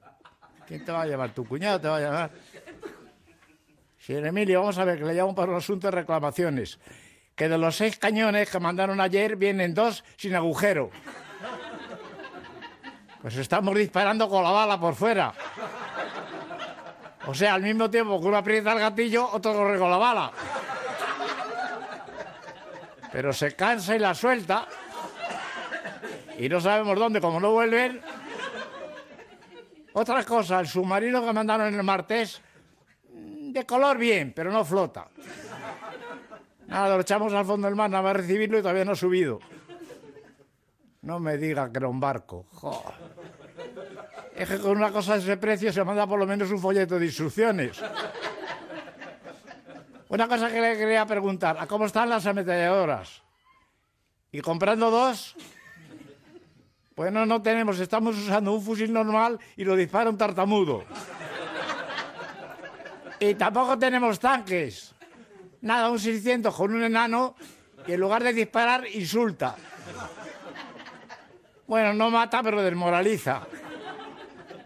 Y en aviación nos quedan dos paracaidistas porque le estamos tirando sin nada y vale solo para una vez. Una cosa que quería preguntar, ¿es verdad que los americanos han inventado una bomba que, que mata a la gente y no rompe las casas? ¿La venden ustedes en pequeñito, en suelto? Es que verá usted, yo tengo alquilado un piso al matrimonio y quería yo cargar al matrimonio sin joder el piso. ¿Y de qué tamaño son?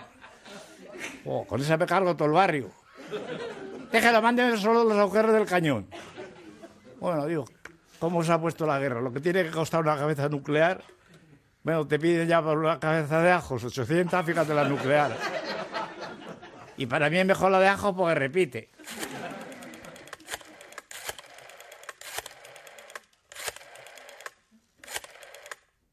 ¿Es el enemigo? Esto, ¿Ustedes ponían para la guerra un momento? Que se os ha trancado el cañón. El teniente que ha metido la cabeza adentro a ver si estaba limpio y ahora le pillan las orejas al contrapelo y no sale. Está vivo, si lo oímos, dice, sacarme de aquí.